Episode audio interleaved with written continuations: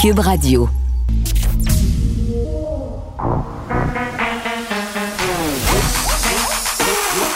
Elle a une opinion sur tous les sujets. Pour elle, toutes les questions peuvent être posées. On s'en va tout de suite au point de presse. Je vous dis allô, mais ça va très, très vite parce que Christian Dubé a déjà commencé à nous annoncer les dates pour devancer notre rendez-vous de vaccin. On y va.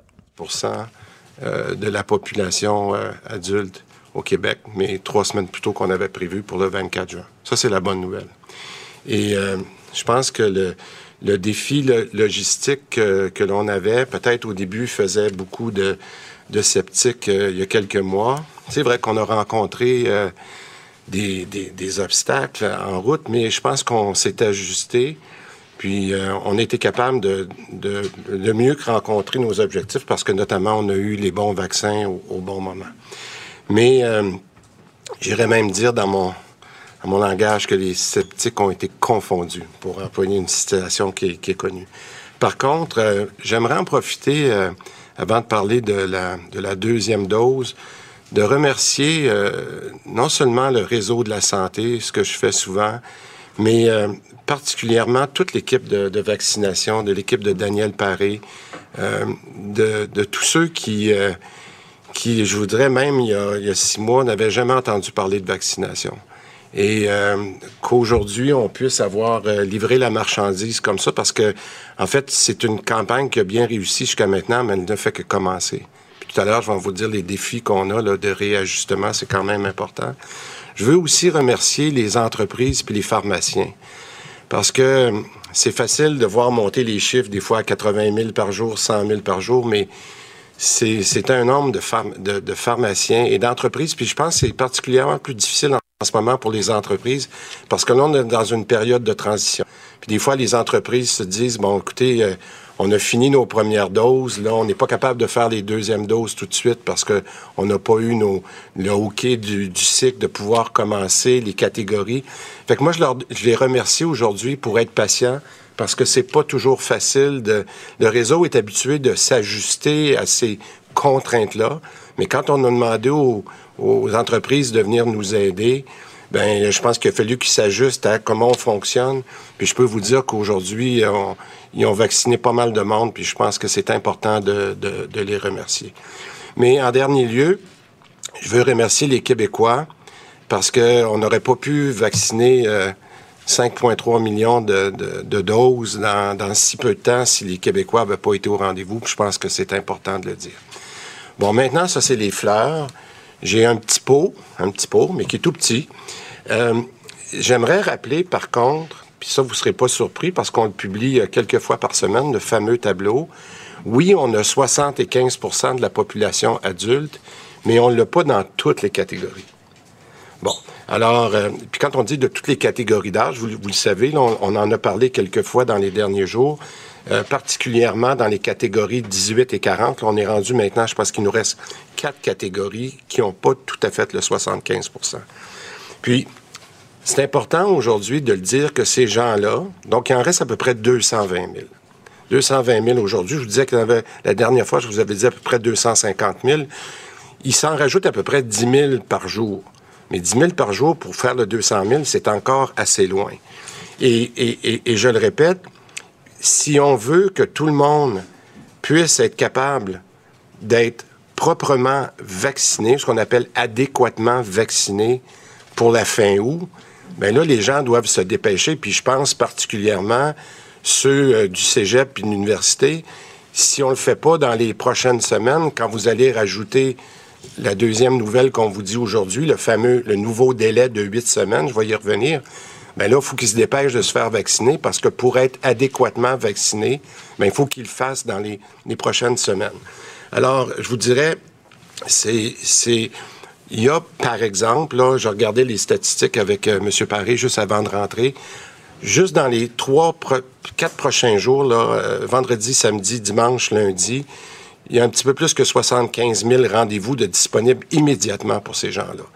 Donc, je dirais un petit effort pour aller chercher dans ces quatre catégories-là euh, ce qui nous reste du pour avoir 75% dans chacune de nos catégories, pour qu'enfin, on puisse passer euh, ce que Daniel appelle la deuxième campagne, la, la, campagne de la deuxième dose. Bon.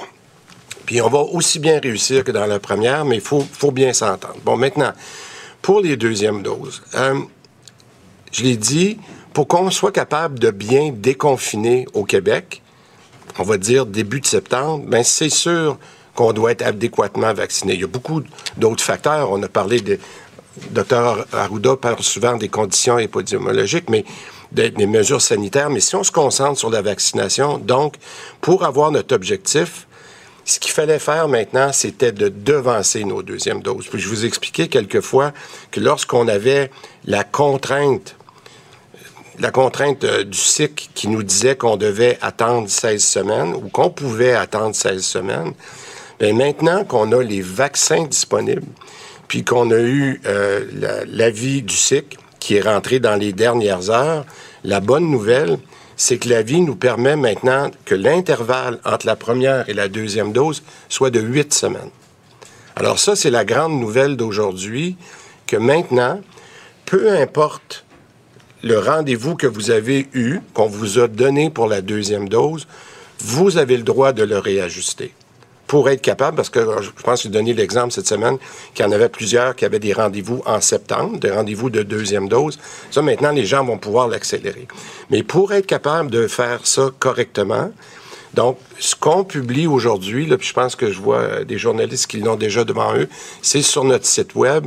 Vous voyez que à chaque jour à compter du 7 juin, euh, vous êtes capable, si vous avez, par exemple, la première journée, lundi, le 7 juin, vous avez 80 ans et plus, vous êtes capable de prendre votre rendez-vous et d'aller voir ce qui est disponible euh, et vous pouvez accélérer votre rendez-vous. Ça semble euh, simple comme ça, mais je peux vous dire qu'il y a à peu près 3 millions de rendez-vous à changer. Et c'est quand même, mais c'est la bonne nouvelle. La bonne nouvelle, c'est qu'on pensait qu'on ne serait pas capable de faire ça euh, avant le 31 août. Maintenant qu'on a les vaccins, ben, on a demandé à Clic Santé qui ont fait un, travail incroyable au cours des, dernières semaines. On sait que c'est un défi, mais il nous faut absolument euh, ramener tout le monde euh, d'ici le 31 août, et c'est ce qu'on va faire. Maintenant, vous allez voir dans le calendrier aussi, puis c'est un détail technique, mais je l'explique pourquoi, parce que les gens vont dire, mais pourquoi vous faites juste des dates du lundi au vendredi, puis vous baissez pas les week-ends. Ben, je vous dis, c'est important parce qu'à chaque fois que quelqu'un va canceller son rendez-vous, ce que l'équipe de Daniel va faire le week-end, ben là, on va regarder. Il y a eu, je sais pas moi, 700 000 personnes qui ont changé leur rendez-vous. Ça nous a donné des rendez-vous disponibles. On va rebrasser, euh, je vais l'appeler le, portefeuille de Clic Santé, puis on va faire ça trois fois pour se rendre euh, jusqu'à la bonne place. Euh, vous noterez aussi que dans le calendrier, puis euh, je termine là-dessus, vous noterez que dans le calendrier, on n'a pas les 12-17 ans. Puis la raison est très simple, c'est que dans les 12 à 17 ans, on va commencer par les faire en première dose. C'est ce qu'on est en train de faire d'ici la, troisième semaine de juin. Puis une fois qu'on aura vu comment c'est comment s'est placée euh, la deuxième dose pour tout le monde. On vous reviendra, mais ça, pour la deuxième dose des, euh, des 12 à 17 ans, c'est particulièrement en nous, parce qu'il faut leur donner le temps d'avoir eu eux aussi le huit semaines. En résumé, avant de passer à vos questions, euh, je pense qu'il est évident, puis je le redis, que le succès de la première campagne, c'est bien, mais le vrai succès, c'est quand on va avoir nos deux doses. Puis pour avoir nos deux doses, il faut les avoir le plus rapidement possible si on veut être capable d'avoir un retour à la normale le, plus tôt possible. Puis qu'est-ce que ça veut dire? Ben, ça veut dire pour être capable de se rassembler à nouveau dans les maisons, sans masque, pour être capable, moi j'adore la publicité qu'on voit à la fin, les gens qui se font une belle accolade qu'on n'a pas faite depuis longtemps, je pense que ça nous tente. Mais pour être capable de, serrer nos proches, euh, écoutez, il faut faire un deuxième effort dans la vaccination. Je pense qu'on est capable de faire ça dans les deux prochains mois et euh, ça va être disponible à partir euh, du 7 juin. on va prendre des questions. Nous en sommes maintenant à la période de questions. Nous allons commencer avec Claudie Côté, TVA. Bonjour à vous trois. Puisqu'on est dans la deuxième dose, euh, c'est plus pertinent que jamais de savoir qu'est-ce qui se passe avec ceux qui ont reçu AstraZeneca. Est-ce qu'on va avoir assez de vaccins AstraZeneca ou les gens doivent s'attendre vraiment à recevoir une dose d'un autre vaccin? Écoutez, euh, pas plus tard qu'hier, été en discussion avec euh, le général Brody, qui a remplacé le général Fortin au gouvernement fédéral. Et j'ai posé exactement la même question. Elle m'a confirmé qu'il y a un million de doses là, qui, est, qui est prévu d'arriver au Canada à la fin juin. Donc, encore là, en fait, de timing, ça va être parfait pour, pour justement honorer, entre guillemets, les rendez-vous deuxième dose AstraZeneca pour ceux qui voudront, voudront le faire. Et nous, on va aussi prévoir un, vaccin ARN messager pour, euh, pour ceux qui refuseraient ou qui, qui, aimeraient avoir un autre vaccin là, euh, pour ne pas recevoir AstraZeneca. Fait que nous, lorsque ça va être le temps de prendre le deuxième rendez-vous pour ces gens-là, on aura aussi cette option-là. Euh, mais juste techniquement, pour, pour, bien comprendre, quand ils vont prendre rendez-vous, est-ce qu'ils doivent indiquer qu'ils ont eu AstraZeneca ou comment ça va fonctionner?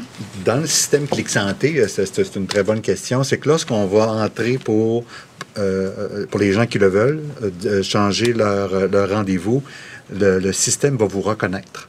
Fait que vous, il va dire, OK, mais Madame Côté, vous avez eu, euh, vous avez eu votre rendez-vous. C'est bien vous, vous avez eu, vous avez eu le vaccin AstraZeneca dans l'exemple, et voici les rendez-vous qu'on vous offre. Fait que déjà là, nous, l'appariement entre les deuxièmes rendez-vous et la bonne personne va se faire de façon automatique pour les groupes euh, prioritaires? Parce que quand on était dans la première dose, euh, il y avait quand même des groupes prioritaires à respecter, notamment bon, les enseignants, mais il y a aussi les, malades chroniques, euh, ceux qui sont dans une certaine condition. Est-ce qu'ils doivent respecter l'âge ou il va y avoir un traitement spécial pour ces personnes-là? Et c'est moi qui ai oublié de le dire tout à l'heure parce que j'avais une... Merci beaucoup, Valérie. Excusez-moi, j'ai oublié de le mentionner. La différence avec la, première euh, dose où on avait la, campagne de la première dose où on manquait de vaccins au début, il y avait eu un ordre qui était établi par le SIC justement de pas uniquement se fier euh, aux catégories d'âge, mais on, devançait, par exemple, je prends le cas des asthmatiques ou euh, de façon générale ceux qui avaient des maladies chroniques. Cette fois-ci, on n'a pas l'obligation de faire ça parce que ça va tellement vite. Si vous regardez le calendrier, là, premièrement, un, on manque pas de vaccins. Puis le, calendrier, vous voyez, on va être capable d'avoir fixé les rendez-vous à l'intérieur de même de trois semaines. Donc, euh, je prends l'exemple de la personne qui est asthmatique. Je suis pas mal certain qu'entre le moment où elle a eu son dernier rendez-vous, puis où elle est capable de prendre son rendez-vous dans sa catégorie d'âge, la différence sera pas très grande au niveau du huit semaines. Fait que pour simplifier le tout, on est capable de prendre tous ces rendez-vous-là à l'intérieur de trois semaines. Donc, il n'y a plus de différence entre maladie chronique et la catégorie d'âge. On ne va que par catégorie d'âge.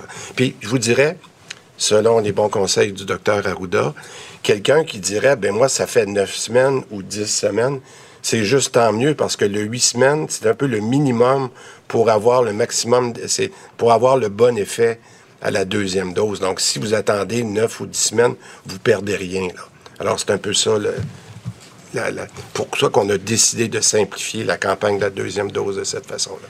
J'avais juste oublié ah, pardon, j'avais juste oublié de le mentionner tout à l'heure. Merci. Olivier Bossé, Le Soleil. Bonjour. Euh, le premier objectif a été devancé de trois semaines. Est-ce que le deuxième est ainsi devancé de trois semaines aussi? Donc le 31 août deviendrait le 10 août, mettons, M. Dubé?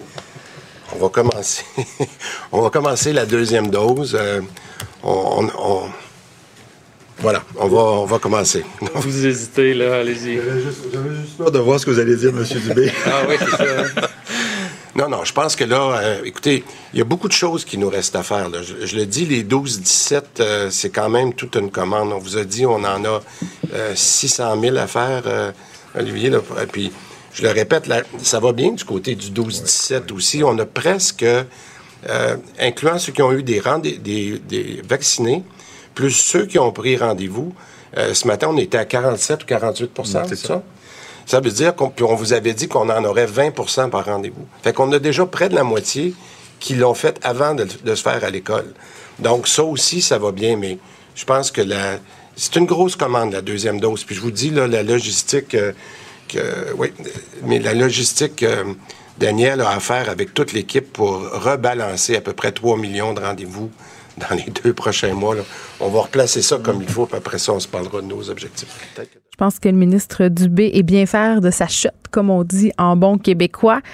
Christian Dubé qui a débuté son allocution d'aujourd'hui en disant qu'il aurait pu arriver avec des ballons parce que, rappelez-vous, l'objectif du gouvernement du Québec au départ, là, quand on a commencé à parler de la campagne vaccinale, c'était d'avoir réussi à vacciner tout le monde une première dose, donc ce 75 %-là, euh, le 24 juin. On, on, devance, bien entendu, cet objectif-là, mais ce qu'on comprend aujourd'hui, là, c'est qu'il y a une bonne partie de la population qui pourrait avoir reçu sa deuxième dose d'ici la fin juin parce qu'on ramène le délai à huit semaines. Donc, euh, ce qu'il disait, c'est que les sceptiques ont été confondus. Les Donc, sceptiques seront confondus du, du.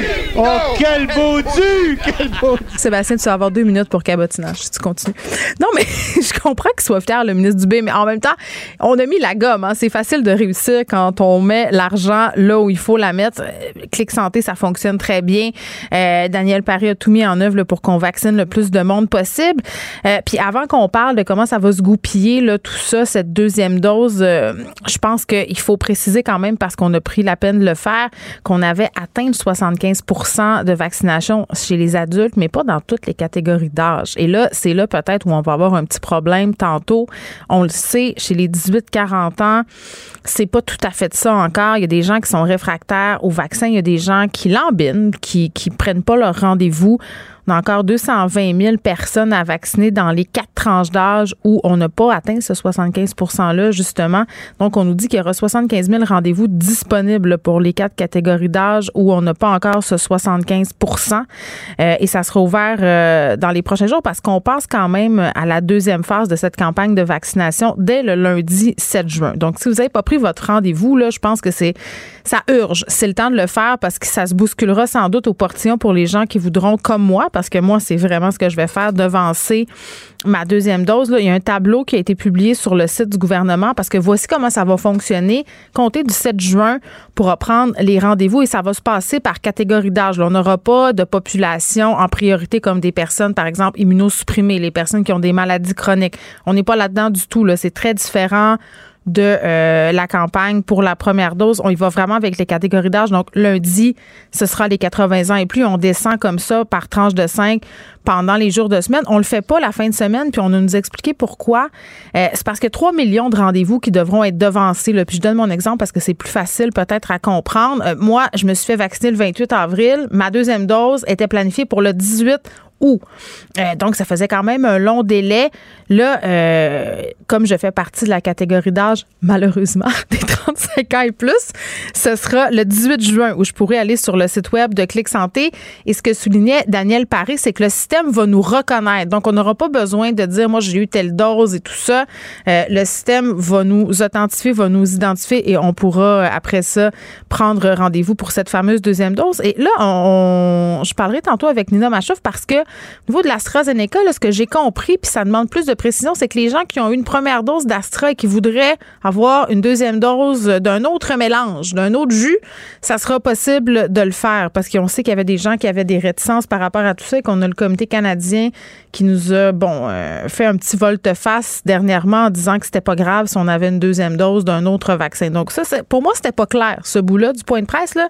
Je vais en discuter tantôt euh, avec Nina Machouf. Donc, ce sont quand même des bonnes nouvelles qu'on a aujourd'hui, mais il faut garder en tête qu'il faut être adéquatement vacciné pour déconfiner. Puis là, tu voyais les journalistes. Puis ça, je trouve ça très drôle parce que c'est toute l'impulsion qu'on a de dire, ben là, vous avez parlé du 31 août pour commencer à déconfiner. Là, si on, a nos deuxièmes doses comme il faut, est-ce qu'on pourra penser qu'on pourra commencer à déconfiner le 10 août? Là, on se, fait un peu slacker les moteurs. Il faut commencer par le commencement.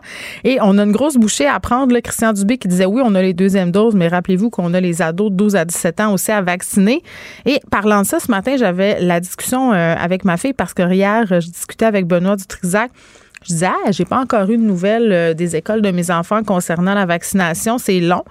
Euh, ironie du sort, euh, parfois la vie est bien faite. J'avais des courriels, euh, pas, pas moi, là, les parents de, l'école, tout le monde avait le même courriel pour nous expliquer que finalement la vaccination allait avoir lieu dans les écoles à telle date. Puis bon, j'avais pris le rendez-vous de ma fille au stade olympique parce qu'on a le choix. on peut choisir d'attendre l'école ou d'aller avec la vaccination intra-école.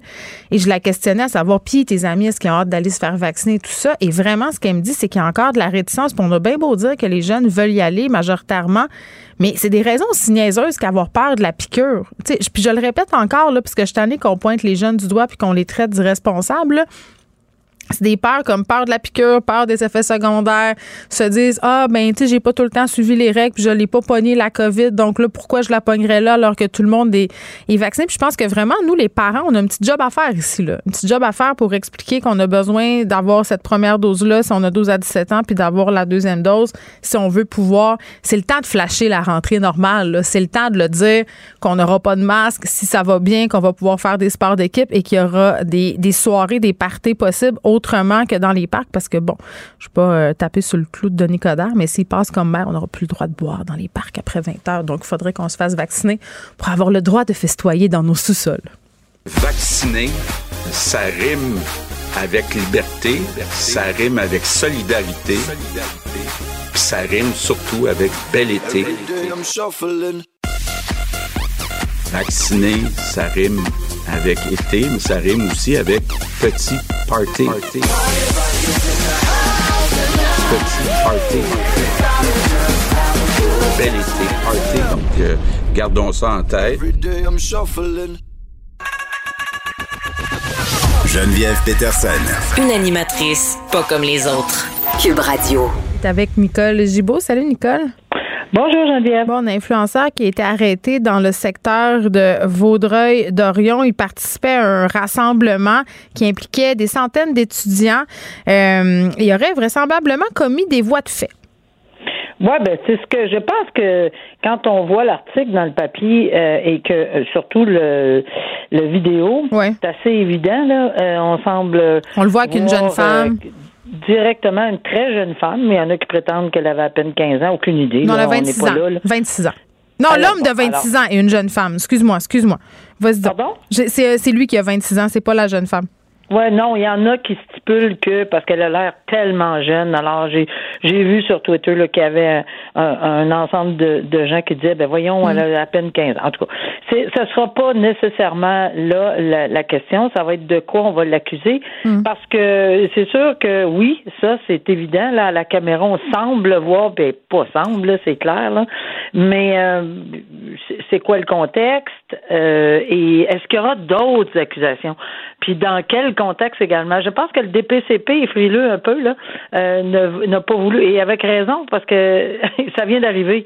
Alors, on peut pas demander, euh, mettre un micro là, tout de suite euh, sous le nez du DPCP et dire, OK, c'est quoi, c'est quoi, c'est quoi? je pense qu'il faut un peu de recul, qu'on regarde le tout, qu'on le fasse comme il faut, et que nécessairement, là, on voit, on pense qu'il s'agit mm. d'un voie de fait bien clair. Bon, c'est influence... oui, cet influenceur-là est suivi pas mal. Là. Peut-être que c'est pas une très bonne publicité. Là. Ben, Luca Tony, je pense que c'est comme ça qu'on prononce son nom. 72 000 abonnés sur Instagram, 87 000 environ sur TikTok. Il fait des vidéos humoristiques. Bon, celle-là, elle me fait pas tellement rire, cette vidéo, Nicole. C'est ce que je dois préciser. On va suivre euh, cette histoire-là. Puis c'est fou quand même maintenant, aujourd'hui, puis je pense que c'est une réflexion qu'on peut se faire. on peut en vouloir à la, la petite culture du polissage là, qui a amené des citoyens à prendre des photos de Denis Coderre en train de texter au volant. Puis des fois, ça semble un peu intrusif. Tu fais, bon, euh, on peut plus rien faire sans avoir peur de se faire prendre en photo, mais dans certains cas, ça peut être utile. Oui, absolument. Puis euh, évidemment, c'est comme tu dis, c'est pas toujours utile, c'est pas toujours bienvenu, mais euh, bon, alors ici, il semble que ça va tout au moins aider dans l'enquête. Bon, on se parle euh, d'un titre qui me fait vraiment très rire. Je pense que c'est le titre de l'année. Des complotistes accusés de complot. Puis là, j'ai envie de te dire que c'est une méchante mise en abîme. Euh, Mario Roy, qu'on connaît euh, parce qu'il s'est prononcé ouvertement contre le masque. C'est vraiment un des leaders du mouvement anti-masque. Donc lui, avec cinq autres personnes qui s'opposent aux mesures sanitaires, sont accusés dans le cadre, je sais pas si tu te rappelles, ben c'est sûr que tu t'en rappelles, du blocage du tunnel Louis-Polyte Lafontaine à Montréal. Là aussi, on avait des vidéos hein, qui avaient circulé par ailleurs. Oui. Oui, puis il y avait quelqu'un qui avait été, et s'est impatienté, là, comme pas à peu près un des automobilistes pas nécessairement une bonne idée de sortir un marteau pour frapper partout. Là. Alors, évidemment, ça avait dégénéré, donc il y a peut-être des accusations contre cette personne-là. Finalement, il y a des accusations qui vont qui revolent partout, là, comme si euh, c'est, c'est, on donnait ça euh, hmm. euh, comme des petits billets. Là. Alors, euh, ouais, cinq complotistes, six, pardon, complotistes hmm. accusés de complot. Moi aussi, j'ai tellement ri quand j'ai vu. Ont comploté, qu'est-ce que tu veux? alors, comploter pour pour pour pour bloquer un pont, pour euh, puis tu sais, ça fait toute partie d'un groupe. On, lit dans dans dans dans, les, dans le journal que bon, ils font partie d'un groupe et oui, c'est des anti euh, euh, masques, anti anti ça. Puis Ben, que, juste bon, pour se situer, là, Mario Roy euh, Frey depuis un petit bout avec Steve Charland, qui est l'organisateur d'un groupe qui s'appelle les Farfadas. C'est ceux qui avaient, entre autres, organisé tu sais, le souper où on voyait euh, dans le temps de Noël des gens dire fuck you, le go. Ils ont fait faire, Oh oui. ils ont fait faire des chandails. Donc, ce sont euh, ces personnes-là. Puis Mario Roy, à un moment donné, Nicole, on se faisait euh, à la blague, on se disait, ah, on parlera plus de lui parce qu'on en parle trop. Et Il avait euh, semblé faire preuve de remords, de repentir, disait qu'il voulait tourner la page parce que, bon, quand même, là, il a été incarcéré. Puis ça semble pas du tout être le cas parce que quand il a fait cette sortie-là, quelques semaines plus tard, il a commencé à faire d'autres commentaires sur la dictature sanitaire, sur le fait que finalement, il était un prisonnier exact. politique. Il y a des gens qui ont manifesté par ailleurs hein, devant le Parlement de Québec pour sa libération parce que certains, euh, certains, certaines Ça personnes. donnera pas grand-chose parce que le politique puis le Oui, judiciaire, c'est sûr qu'ils s'en mêleront pas en partant. Et, et premièrement, quand tu dis sembler repentir. Oui, c'est important, le sembler. vrai. C'est vraiment le mot, on va, on va dire sembler, là, parce que euh, il, il fait face à la justice pour pas, pas juste une chose. Là. Alors, il, il est un peu partout. Là. Il occupe plusieurs locales parce que c'est pas tout dans les mêmes locaux par la justice. Là. Mm-hmm. Alors, il, il doit se promener un petit peu là, devant la Cour supérieure pour effectivement un outrage ou quelques outrages au tribunal, une sentence. euh, Menacer une avocate aussi, là. oui, exactement. Il fait face à un dossier de. Puis là, dans sa tête, à ce monsieur, il a décidé de se présenter en disant ben là, regarde, euh, moi, j'offrirais de signer un petit papier, là, euh, parce qu'on entend souvent les 810, là, tu sais, les 810, euh, garder la paix, puis se conformer. Il voulait aller faire du site de glace, je pense. Quelque chose du Ouais, genre. ouais, là. c'est ça. Il veut, il veut retourner à ses affaires. Donc, c'est simple. Donne-moi un petit papier, là, je, on va signer. Mais sauf qu'il n'y a pas personne du- de, de la justice qui veut s'en occuper de cette façon-là. Ni le juge, ni le procureur de la couronne, ni encore moins euh, ceux qui, qui, qui, qui travaillent dans ce dossier-là, peu importe à quel niveau, Cour supérieure, Cour du Québec, ou peu importe, là, euh, dans différents dossiers. Et on le voit pas de cette façon-là. De toute façon, euh, il est incarcéré. Il n'y a pas personne qui a voulu le laisser sortir, peu importe son vignoble. Euh, on a dit, garde, là, ça prend quelque chose de plus sérieux que ça, une reconnaissance, une admission de, de, de, de t'sais, pas juste un petit papier, ok, ok, je, je, je vais être correct. Alors, on, ils sont pas sur la même longueur d'onde, là. Euh, il pensait peut-être, mais là, son avocat, je pense, travaille d'arrache-pied pour essayer Ouais. d'obtenir euh, un règlement. Puis je le comprends, là. C'est parce que, tu sais, il est dans un impasse, là, ce monsieur Mario Roy, là. Et c'est lui qui s'est mis dans le pétrin. Euh, il, il commence à en sortir. C'est pas juste avec une signature d'un petit papier, là. Alors, euh, je pense qu'il va falloir travailler fort, fort, fort d'ici je me souviens plus si c'est quelle date qu'il va revenir à la cour, là. Mais il va falloir présenter quelque chose de beaucoup plus concret que dire, oui, oui, je suis correct, j'ai compris. Je On pense pas. Non, ben, puis avec ces dernières sorties comme quoi c'est un prisonnier politique, là, justement, je Ben pense voilà. qu'il a besoin encore d'un petit peu de temps pour réfléchir à l'ombre, Monsieur Roy. Et il va être valoir plus que ça. Il va falloir qu'on l'encadre parce que c'est beau, mais j'ai toujours dit que l'ombre, ça pouvait faire, euh, faire faire des petites bébites aussi là, C'est dans vrai. le cerveau. Alors, euh, oui, tu as tout à fait raison. Euh, Il y, a, il y a- il y a le fait d'incarcérer des gens, il y a le fait de C'est les ça. aider aussi à obtenir euh, des soins psychologiques. Euh, Paul Bernardo, Nicole, ça faisait longtemps qu'on n'avait pas entendu parler de lui, ex-conjoint de Carla Molka. C'est presque rendu qu'on connaît davantage le nom de Carla Molka, mais à l'époque, euh, on les appelait le couple maudit, là, avait fait la une de tous les journaux parce que, bon, euh, avait été impliqué dans le meurtre de des femmes, finalement, puis Carla Molka avait obtenu de la part des policiers une espèce de deal, puis ça, c'était avant qu'ils voient les bandes vidéo, parce Ouais. qu'elle disait qu'elle était une victime de Paul Bernardo, elle disait qu'elle était sous son emprise, puis quand les policiers ont écouté les bandes, ils se sont bien rendus compte que c'était pas nécessairement le cas. Euh, Carla Molka qui a refait sa vie, qui est traquée par les journalistes, là, elle habite euh, dans la couronne, euh, dans une des couronnes de Montréal. Euh, là, Paul Bernardo refait surface parce qu'il demande, il, fait- il va être éligible à une libération conditionnelle. Il y a une nouvelle audience pour l'obtenir. Ça se passera en juin. Et là, évidemment, les familles des victimes s'y opposent farouchement. Ben, là, pre- ben, Paul Bernardo, qui est bien résumé, là, d'abord, premièrement, c'est un des meurtriers les plus sadiques au Canada. Euh, c'est un tueur et- en série. C'est un tueur en série. Est- on l'appelle le monstre. C'est pas pour rien là. Euh, on n'ira pas dans le détail parce que c'est, c'est d'un sadisme Oui. Épouvantable pour ces deux personnes-là qui l'ont torturé ces jeunes-là, etc. Ben, ben, etc., on n'ira pas, on n'ira pas dans les détails, Nicole, Non, mais, mais- j'ai envie de te dire que c'était savamment planifié et qu'on on, Ah, on a chassé des jeunes filles justement pour les torturer et pour les Non, mais- assassiner, puis on a filmé tout ça. là. Oui, et, et ça finit. Il y, a- également la sœur de, Car- de Carla euh, Amolka qui. Oui. est passée là. Euh, il y a 14 autres victimes de viol. C'est- C'est clairement un monstre. Le juge, quand il a sentencé, ça c'est c'est rare là, euh, et je, je me souviens très bien quand il a sentencé euh, le, puis je suis allée retrouver son nom pour m'assurer que c'était bien lui, Patrick Lesage. Oui. Euh, il a dit que c'était que c'était quelqu'un qui ne devrait jamais sortir de prison, qu'il devrait toujours rester. À mon humble avis, il sortira jamais. Si quelqu'un pense qu'il va obtenir une libération conditionnelle, je pense qu'on est dans le champ. Je ne crois pas que cet individu va euh, obtenir. Carla Molka l'a reçu, elle l'a eu, elle. non, mais c'est pas pareil. Carla Amolka, euh, Amolka Oui. a eu une sentence de 12 ans qu'elle a terminée. On C'est peut pas ça. garder quelqu'un en dedans après le- que la vrai. sentence est terminée. C'est illégal.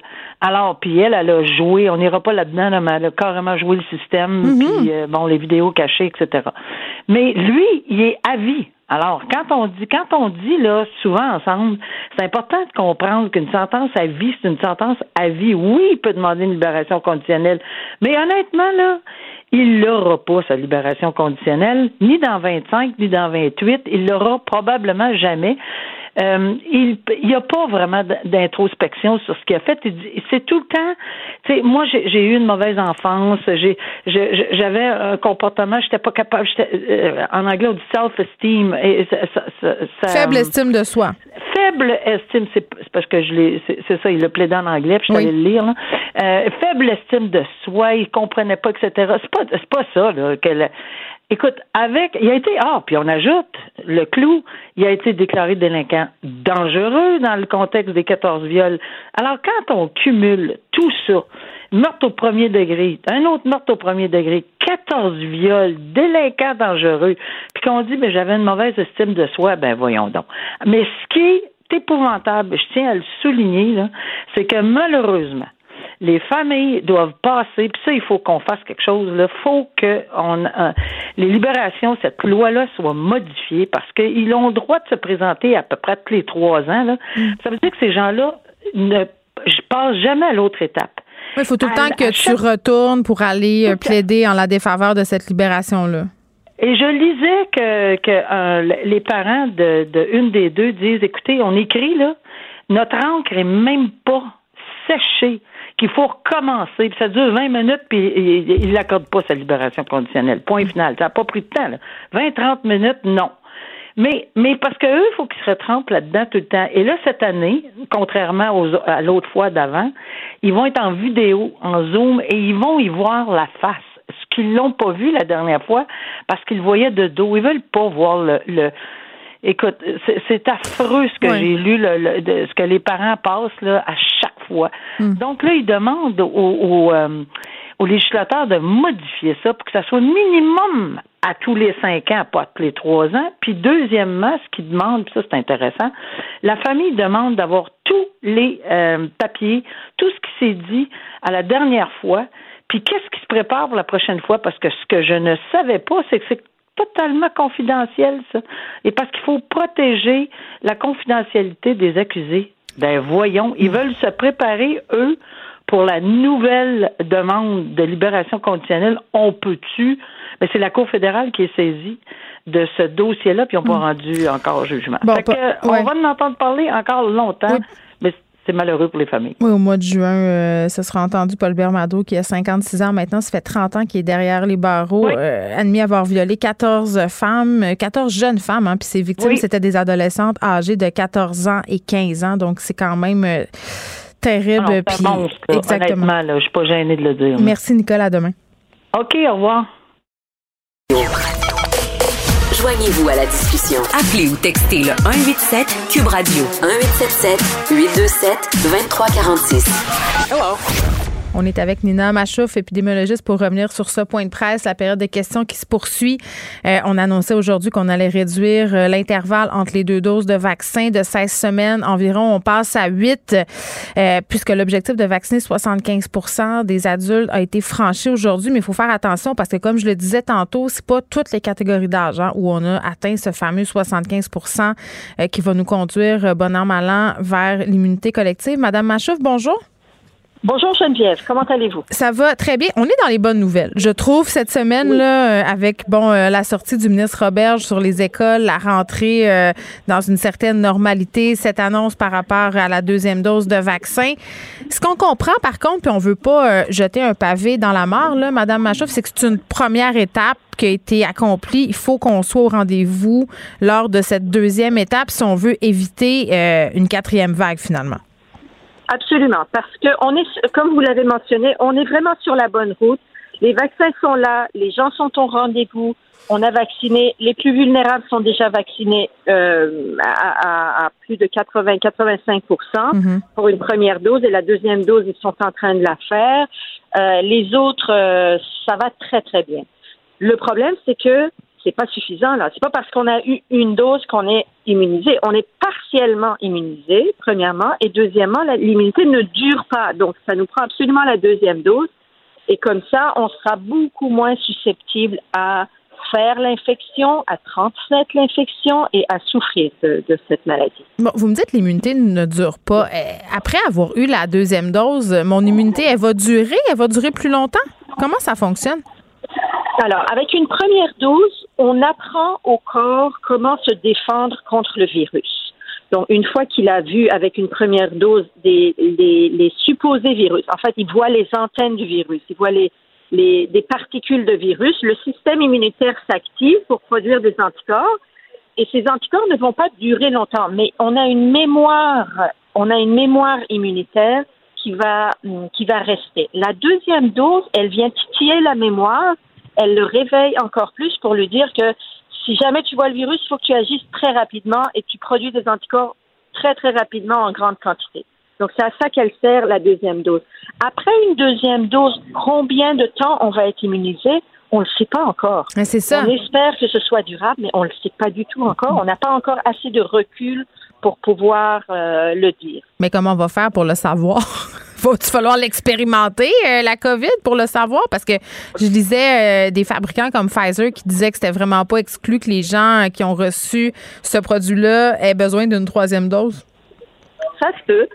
on va voir, on va suivre de très près l'évolution de la COVID dans le hmm. monde.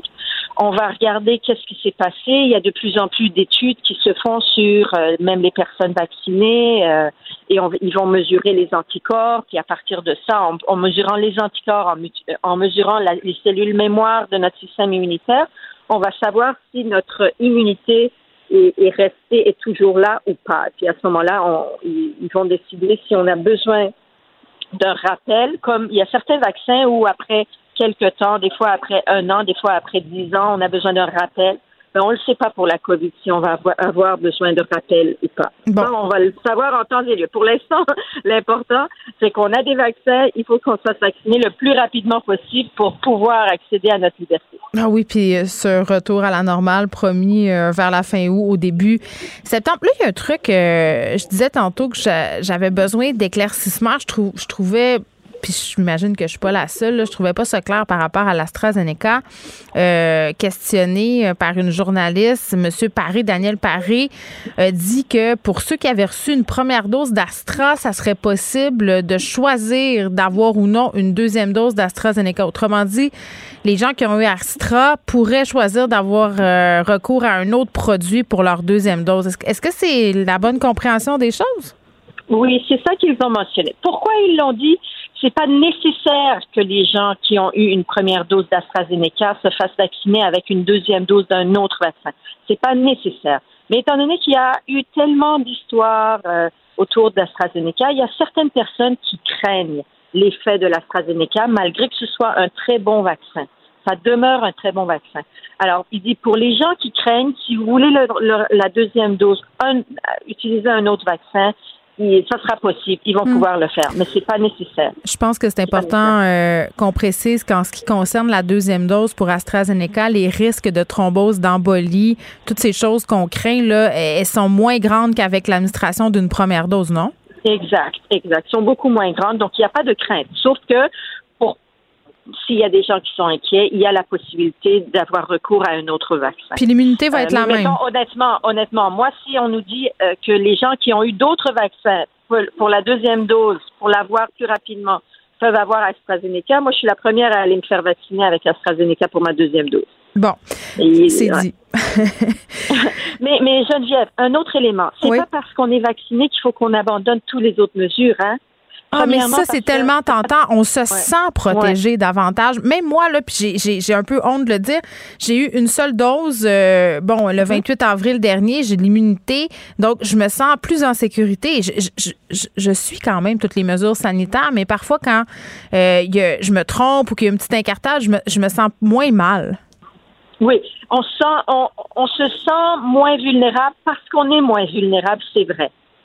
Mais le problème, c'est que les gens qu'on fréquente ne sont pas nécessairement tous vaccinés. C'est ça. Il y a, pour qu'on puisse tout le monde être confortable, il faut qu'il y ait une, une majorité de personnes qui soient vaccinées. Et ça, dans toutes les tranches d'âge de la population. Pour Ben, l'instant, ouais. les moins de 12 ans n'ont pas de vaccin. Pour l'instant. Donc, euh, déjà, on écarte un 10 à peu près de la population qui ne pourra pas se faire vacciner pour l'instant. Donc, les autres, il faut le plus rapidement qu'on se fait vacciner, le plus rapidement qu'on va pouvoir se sentir Mm. en sécurité. Oui. Donc, quand même garder, garder la distance et faire attention à l'air qu'on respire parce que le virus est essentiellement aérien. La transmission se fait essentiellement par aérosol. Donc, on, on, a, on peut faire plein de trucs à l'extérieur, voir les amis, faire des fêtes, n'importe quoi, mais gardons notre distance. C'est un peu comme la fumée de cigarette. Exactement. On va dans la bulle de fumée de cigarette de l'autre. Ouais, puis on écoute le hockey à l'extérieur euh, sur la galerie avec les amis. Génial. Euh, moi, ma grande ado me disait ce matin, euh, puis je trouve ça assez préoccupant, qu'il y avait beaucoup de personnes à son école qui voulaient pas vraiment avoir le vaccin euh, pour des raisons aussi triviales que j'ai peur de l'aiguille, j'ai peur des effets secondaires. On parlait des catégories d'âge qui sont réticentes au vaccin. On a les 18-40, mais chez les ados aussi, là, il semble avoir une part, euh, même si quand même il y a une bonne réponse au niveau de la campagne vaccinale chez les ados, il y a une part d'entre eux qui demeurent sceptiques, craintifs. Qu'est-ce qu'on fait? Parce que, tu sais, comme parents, on peut dire à nos enfants les vertus de la vaccination, mais à un moment donné, quand on est parent d'ados, on sait que la personne la moins influente dans leur vie, c'est peut-être bien nous autres.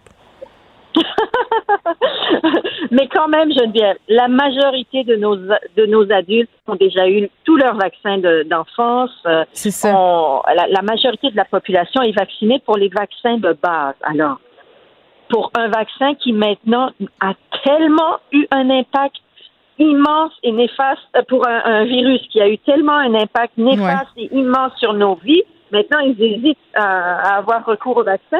Euh, moi, je pense qu'il faut qu'ils qu'ils soient rassurés dans le sens où il y a maintenant sur les milli sur chaque million de personnes vaccinées, il va y avoir une personne qui va euh, avoir des effets secondaires graves. Des effets secondaires, avoir un peu mal au bras. Ben, Il n'y a rien là, on se cogne au mur puis on a mal au bras. Ça, c'est pas un gros effet secondaire. Il y a certains vaccins qui peuvent donner plus d'effets secondaires, mais au pire, c'est quoi? C'est un jour un peu de fièvre. Il y a d'autres vaccins aussi où on on se fait vacciner pour la pour euh, Là, mais quand on va dans le sud, n'importe où, dans des Ben oui, pays ben euh, oui, ailleurs ben dans oui, le on monde, prend- on rechigne pas à aller se faire vacciner. Moi, c'est ça qui Ben me jette à terre à chaque ben fois. non. Ça te dérange pas d'avoir, parce que la dernière fois euh, que j'ai voyagé, à un moment, je suis allée en Inde. Je pense que j'ai eu quelque chose comme sept vaccins la même journée, puis je me suis jamais posé la question à savoir si c'était dangereux ou pas. Là, Ben c'est oui, ça on qui est fait fou. on- le vaccin de la typhoïde pendant 24 heures, on fait de la fièvre. On n'est pas bien pantoute. On a des frissons, on n'est pas bien, mais après on est on est sécurisé. Exactement. C'est à la sécurité à long terme qu'il faut penser. Il faut penser à ça, puis il faut pas oublier qu'on- justement, on n'en a pas de réticence avant d'aller se faire vacciner pour aller en République dominicaine. C'est assez ironique quand même quand on y pense, docteur Machouf. Euh, C'est vrai. Et on se fait vacciner pour nous en premier lieu, mais pour tout le monde. Toute Exact. la société, ensemble, on va profiter de cette immunité collective. Merci, docteur Machouf. Merci à vous, Geneviève. Au revoir. Pour elle, une question sans réponse n'est pas une réponse. Geneviève Peterson. Cube Radio. Je pense a personne qui n'a pas vu le coup vicieux euh, qui a été asséné aux joueurs du Canadien, Jake Evans, hier euh, lors de la partie. Euh, si vous ne l'avez pas vu pendant la partie elle-même, vous l'avez vu sur à peu près toutes les chaînes de télé. C'était vraiment, en tout cas, je moi, je, l'ai pas écouté la partie pour être honnête, là, mais j'ai vu après euh, dans l'extrait vidéo le coup, c'est, ça fait mal dans le ventre. Littéralement, là, je regardais ça, j'étais pas bien. Il est parti en civil. On a appris tantôt euh, qu'Evans a une commotion cérébrale. Celui qui l'a frappé, le joueur qui l'a frappé, devra défendre son geste auprès de la ligue. Puis les réactions hier sur les médias sociaux, là, elles étaient très très intenses. Des gens qui se disaient comment ça se fait que la ligue de hockey, euh, la ligue nationale tolère encore ça. Est-ce que ce joueur-là euh, va être poursuivi au criminel? Est-ce que la police va s'en mêler? Vraiment, on est rendu à un point où on trouve ça inacceptable, ce genre de coup-là au hockey. Ça a toujours été, euh, bon, à mon sens, inacceptable, mais là, ça passe plus. Puis ça passe plus auprès euh, des vrais partisans. Entre guillemets, on en parle avec Danielle Sauvageau, qui est une ancienne entraîneuse de l'équipe canadienne de hockey féminin. Madame Sauvageau, bonjour. Bonjour. Bon, on vous parle euh, parce que vous avez été à la tête d'un comité chargé de trouver des solutions justement concernant la violence au hockey. C'était euh, pour la Ligue de hockey junior majeur du Québec, euh, le comité qui a fait 31 recommandations. la place de la violence au hockey, elle est, bon, je ne vais pas dire centrale parce que ça, ça me semble un peu réducteur, mais, mais elle a quand même une place importante. C'est un jeu physique, le hockey, à la base. C'est sûr que c'est un jeu physique, c'est un jeu de plus en plus rapide. Euh, euh, c'est des gros bonhommes, euh, puis je devrais pas dire bonhomme parce que dans le sens où le hockey se joue au féminin et, au masculin. Pardon, mais la vitesse du jeu, la qualité des équipements, la qualité des patins, l'enseignement. Mais en même temps, la violence, c'est un jeu qui est robuste, mais il y, a une, il y a une marge, une grande nuance entre un jeu robuste et de la violence. Ben oui, puis euh, tu sais, bon, vous parliez de la vitesse du jeu, euh, puis des équipements. Est-ce que ça fait que les incidents ont des conséquences plus lourdes aujourd'hui que ce qu'on pouvait voir avant, par exemple? Pas vraiment, parce qu'en même temps, si on reprend le geste d'hier, la mise en échec, il faut le rappeler, la mise en échec est là pour tenter de séparer le joueur avec la rondelle et le but ultime, c'est de récupérer la rondelle. Dans le geste d'hier, on n'a vu aucune intention de tenter de récupérer la rondelle. D'abord, le bâton n'était pas sur la glace, devrait être sur la glace, devrait pointer vers le bâton d'adversaire, de tenter d'aller bâton à bâton, comme on dit. Ouais, mais madame, Alors, dans les gestes qui sont euh, prémédités, dans, un geste comme ça, euh, ben, c'est là que les conséquences doivent être graves. Euh, on, dit souvent, vous, savez, le règlement qu'on envoie une rondelle dans les estrades de façon volontaire ou involontaire, c'est un deux minutes automatique. Maintenant, un coup à la tête, la notion de est-ce que tenter euh, un coup donné, par exemple, à la tête et qu'il n'y a pas eu de blessure, ben ça peut être un 2 ou un 4. Euh, s'il y a eu intention ou pas. Alors, à partir du moment où, peu importe l'intention du joueur de blesser ou pas blesser ou qu'il y ait blessure, il devrait avoir une conséquence directe sur le jeu. C'est-à-dire que minimalement, ça devrait être un 5 minutes et un cinq minutes à, finir. C'est-à-dire que même s'il y a un but, tu restes assis, tu continues. Tandis que là, en donnant des deux minutes, s'il y a un but ou un quatre minutes, il y a un but, le joueur sort hmm. euh, du cachot. Donc, la conséquence n'est pas aussi lourde qu'elle devrait être. Euh, un cas comme hier soir, est-ce que euh, l'entraîneur, par exemple, ne devra pas, de, parce que c'est un joueur, par exemple, qu'on a vu là, à plusieurs reprises hier, avoir des euh, un geste de robuste euh, inexpliqué d'une certaine façon. C'est pareil comme si c'était pas surprenant que ce soit ce joueur-là à la fin du match ayant démontré des moments de frustration. Alors, dans des cas comme ça, est-ce que l'entraîneur, est-ce que l'organisation devrait pas aussi avoir des conséquences? Ben, écoutez, Madame Sauvageau, c'est capoté. Mais oui, c'est systémique. Puis j'ai envie de dire, il y a une certaine euh, immunité, là, parce que bon, ça se passe dans le cadre d'une partie de hockey. C'est accepté, entre guillemets, dans, dans, dans le cadre de ce jeu-là. Mais j'entendais euh, tantôt Jean-Charles Lajoie commenter l'incident puis dire que ça s'était passé en pleine rue, on serait ailleurs parce que c'est un geste qui est criminel. Tu sais, à un moment donné, il faudrait que les joueurs de hockey qui s'adonnent à ce genre euh, d'actes-là soient imputables de leur geste en dehors des, des conséquences que la Ligue de hockey voudra bien appliqué, là, parce que vous l'avez dit, c'est systémique, la violence dans la Ligue nationale de hockey. Mais en même temps, même si euh, on allait du côté criminel, il faut d'abord et avant tout régler, c'est-à-dire qu'est-ce qu'on veut se doter comme hockey, euh, euh, comme hockey? Est-ce que c'est un jeu qui doit rester? C'est un jeune de 25 ans qui fêtait son 25e anniversaire hier et qui se retrouve aujourd'hui avec une troisième ou une quatrième situation similaire. Alors c'est peut-être même sa carrière qui qui est en qui, est mise là en péril. On a vu des, des gars comme Guillaume La Tendresse devoir arrêter de jouer au hockey à, cause, des commotions? De, commotion. Alors, c'est là où la Ligue nationale se doit dire un coup à la tête, tenter ou pas tenter, volontaire, pas volontaire, il va avoir des conséquences. Et ça, ça réduirait directement et concrètement et rapidement. Il y en a qui vont dire oui, mais il y a des gars à 5 et 7, il y en a d'autres à 6 et 4. Oui, mais il y a aussi des règlements qui que tu dois aussi contrôler en lien avec ton, ton, ton size, ton corps, ton, ton gabarit et de tenir compte du gabarit de l'adversaire. Hmm. Alors, je comprends que c'est robuste. Tout le monde veut gagner, mais en même temps, tout le monde veut rentrer chez eux le soir et la Ligue nationale ne peut pas attendre que quelqu'un décède sur la glace en disant, ben là, on doit le faire. On a vu le football être poursuivi euh, pour ne, ne pas avoir fait euh, ce que ce qu'il devait faire. Mais je pense que l'association des joueurs doit hmm. aussi dire c'est assez. Et maintenant, il faut qu'il y ait des conséquences parce que ça, dans notre réseau, on ne veut pas ça. Ben, c'est drôle. Et, c'est là, c'est là l'imputabilité. L'imputabilité du joueur passe aussi dans l'organisation dans laquelle il joue. Et euh, si tu n'es pas puni parce que tu voles au dépanneur tous les jours, mais si tu l'étais puis tu manquais, les conséquences seraient très, très, très graves, ben tu vas arrêter. Mais maintenant, le système est fait en sorte que des gestes comme ça, c'est puni, 5, 10, 15 matchs, avec, oui, du salaire qu'ils perdent, mais c'est relatif, hein. Si on paye 5, 10, 15 000 dollars euh, d'amende avec le prorata du salaire qu'ils font, c'est comme si vous et moi, on disait, ben aujourd'hui, on va te charger une amende de 5 dollars. Alors, c'est là que ça n'a pas de bon sens. Ben, ça n'a pas de bon sens. ça doit partir de l'organisation. Vous faisiez référence euh, au football, le, scandale des, des commotions cérébrales dans, dans la Ligue de football américain on, fermait nos yeux puis on gardait tout ça parce que c'est payant. Il y a bien des gens qui pensent que le hockey, ça serait plate euh, sans violence, sans coups, sans, mise en échec robuste. Euh, est-ce que le hockey a encore besoin d'être violent pour attirer du monde dans les estrades? parce que tant que les gens vont, y aller pareil, vont payer des billets, on était tous devant nos TV hier, puis on sera encore tous devant nos TV pour le prochain match du Canadien. Là. Vous avez entièrement raison. Dans la Ligue jean majeure du Québec en 2008, lorsque l'imposition de ces sentences-là euh, ont été appliquées, les recommandations, plusieurs jeunes, d'abord, ils ont dit, moi, j'ai plus ma place. Et le, le, hockey a continué. Euh, aujourd'hui, on n'a presque plus de bataille. Euh, on a de moins en moins de gestes disgracieux. Mais aux Jeux olympiques, je vous rappelle qu'il n'y en a quasiment pas de bataille.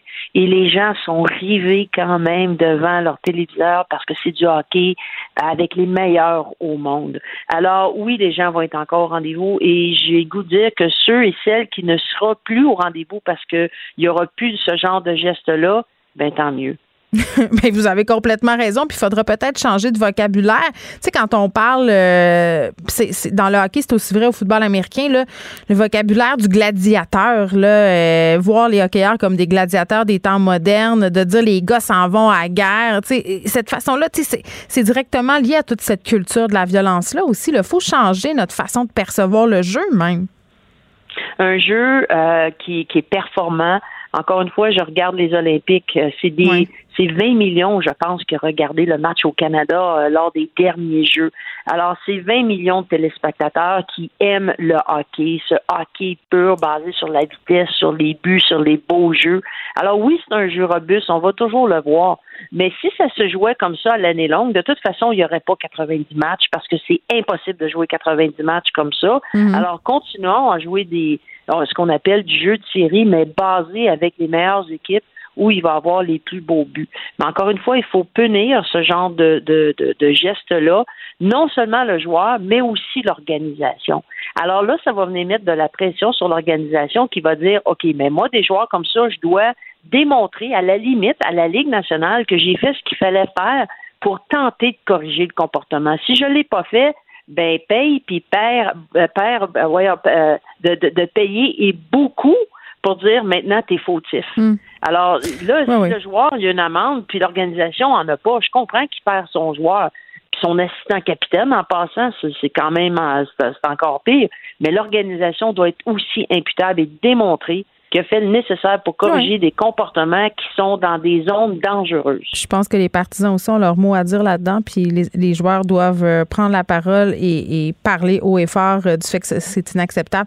Daniel Sauvageau, merci. C'est une entraîneuse de l'équipe canadienne de hockey féminin, directrice générale de l'équipe de hockey féminin de l'Université de Montréal.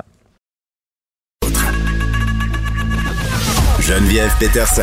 Une animatrice pas comme les autres.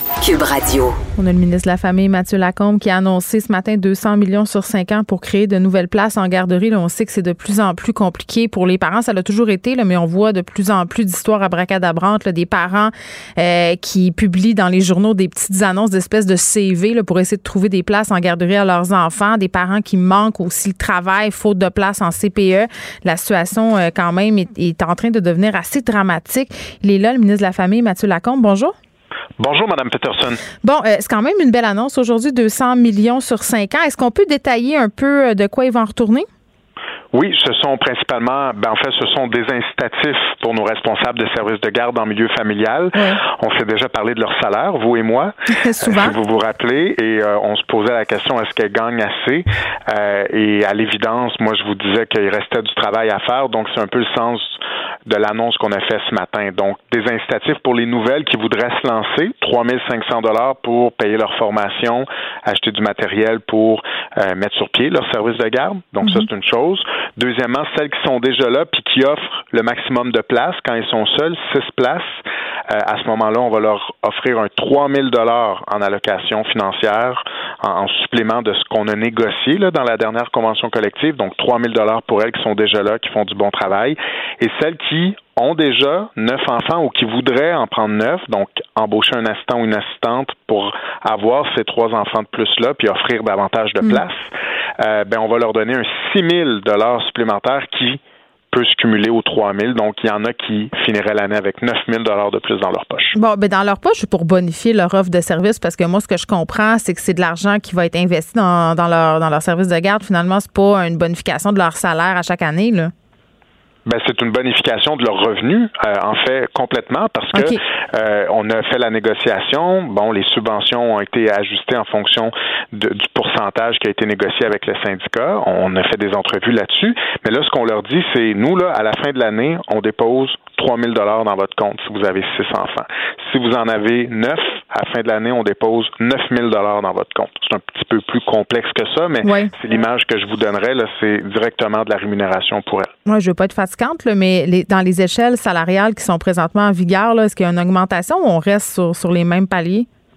Ben c'est là qu'on le, le, le, la nuance, je veux dire, c'est que là on parle de la garde en milieu familial, donc il n'y a pas d'échelle salariale, c'est une subvention qu'ils reçoivent pour chaque enfant. Donc cette subvention-là, on l'a négociée il y a à peine quelques mois.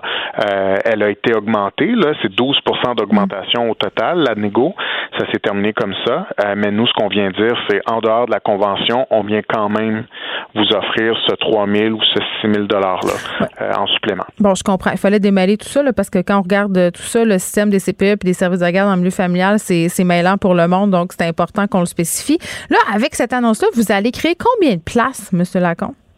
Ben, deux choses. D'abord, on va euh, couper de moitié les départs. C'est important de dire que depuis 2014-2015, mm.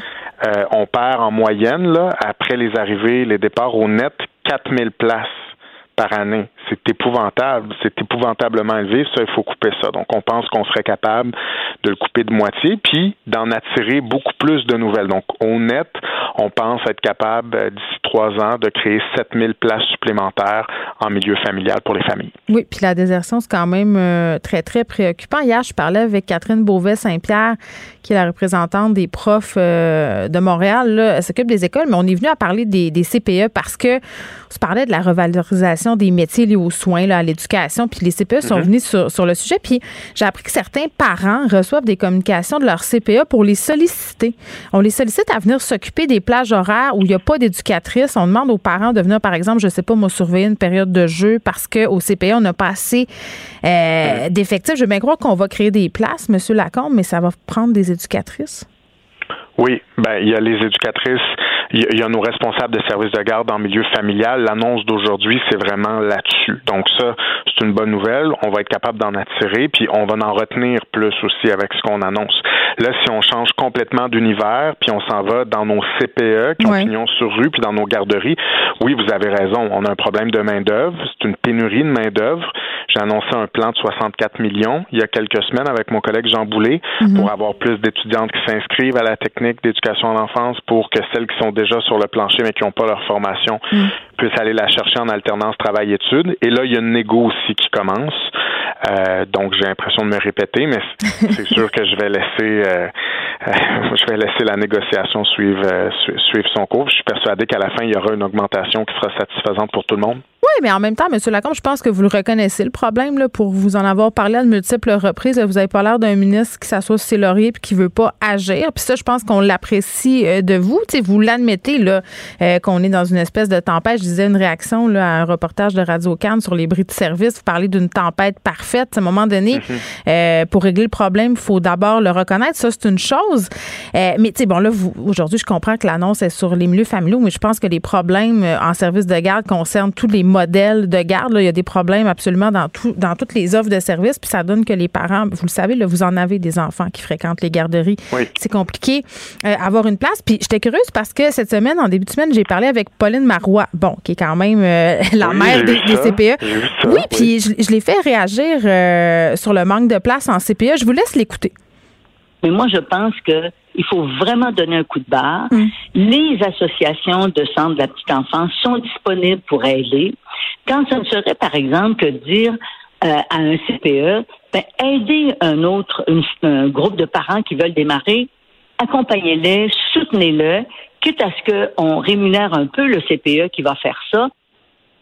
Monsieur Lacombe, est-ce que ça serait quelque chose de possible de faire ça, un partenariat comme ça, des initiatives comme ça?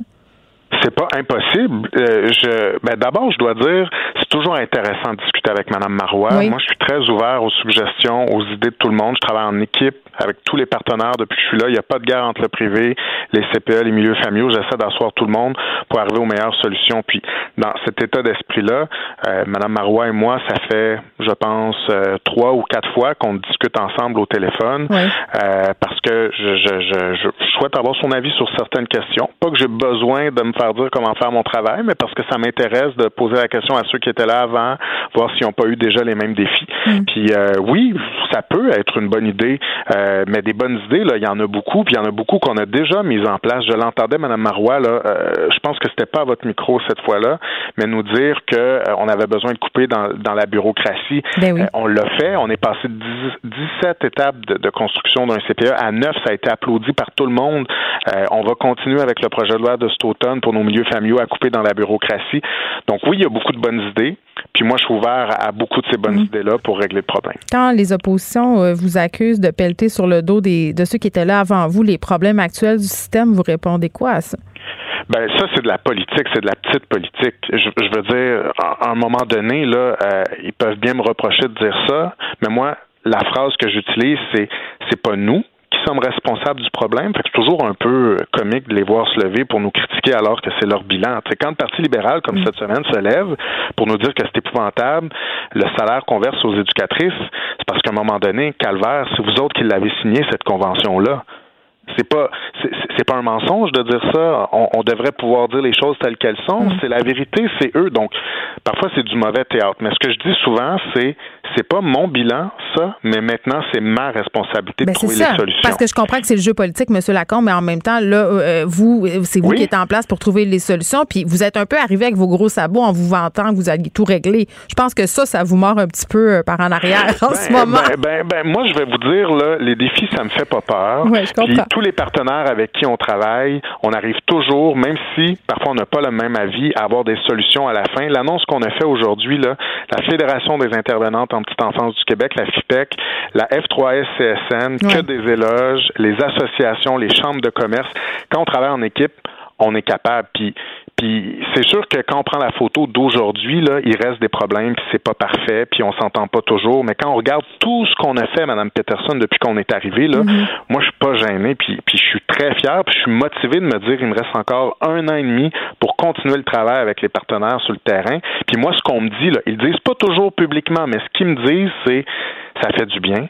Puis ça fait dix ans que ça n'a pas autant bougé. Puis on espère que vous allez rester là encore avec nous jusqu'à la fin parce qu'il nous reste plein de belles choses à faire. Bon. Je vous le dis, Oui, vous oui. leur demanderez, c'est ce qu'ils me disent quand les portes sont fermées. Bon. moi, ça me motive à continuer. Je comprends. Euh, avant de vous laisser euh, aller, Monsieur Lacombe, là, sont rendus où les discussions entre les, euh, la santé publique par rapport aux mesures sanitaires dans les garderies? Parce qu'on parlait d'assouplir les règles dans les écoles. Beaucoup d'éducatrices en service de garde ont bien hâte d'avoir droit aux mêmes égards. Oui, oui. Ben, la différence peut-être entre, entre ce qui a été annoncé pour l'école, c'est Oui. que là, on dit tout de suite, en septembre, ça va être comme ça. Euh, mais nous, il y a des chances dans nos CPN, nos garderies, nos milieux familiaux, que ça change avant septembre. Par contre, là, on est là-dedans en ce moment avec la santé publique. Évidemment, c'est eux qui doivent nous faire les recommandations. Puis c'est sûr qu'on met de la pression pour avoir ces recommandations-là rapidement. En même temps, euh, bon, il faut toujours respecter aussi leur autonomie.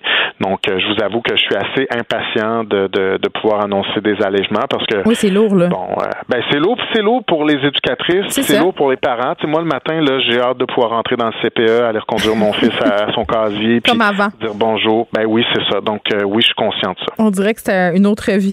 Mathieu Lacombe, merci beaucoup, qui est ministre de la Famille. Je vous rappelle qu'on a annoncé 200 millions sur 5 ans pour créer des places en garderie familiale.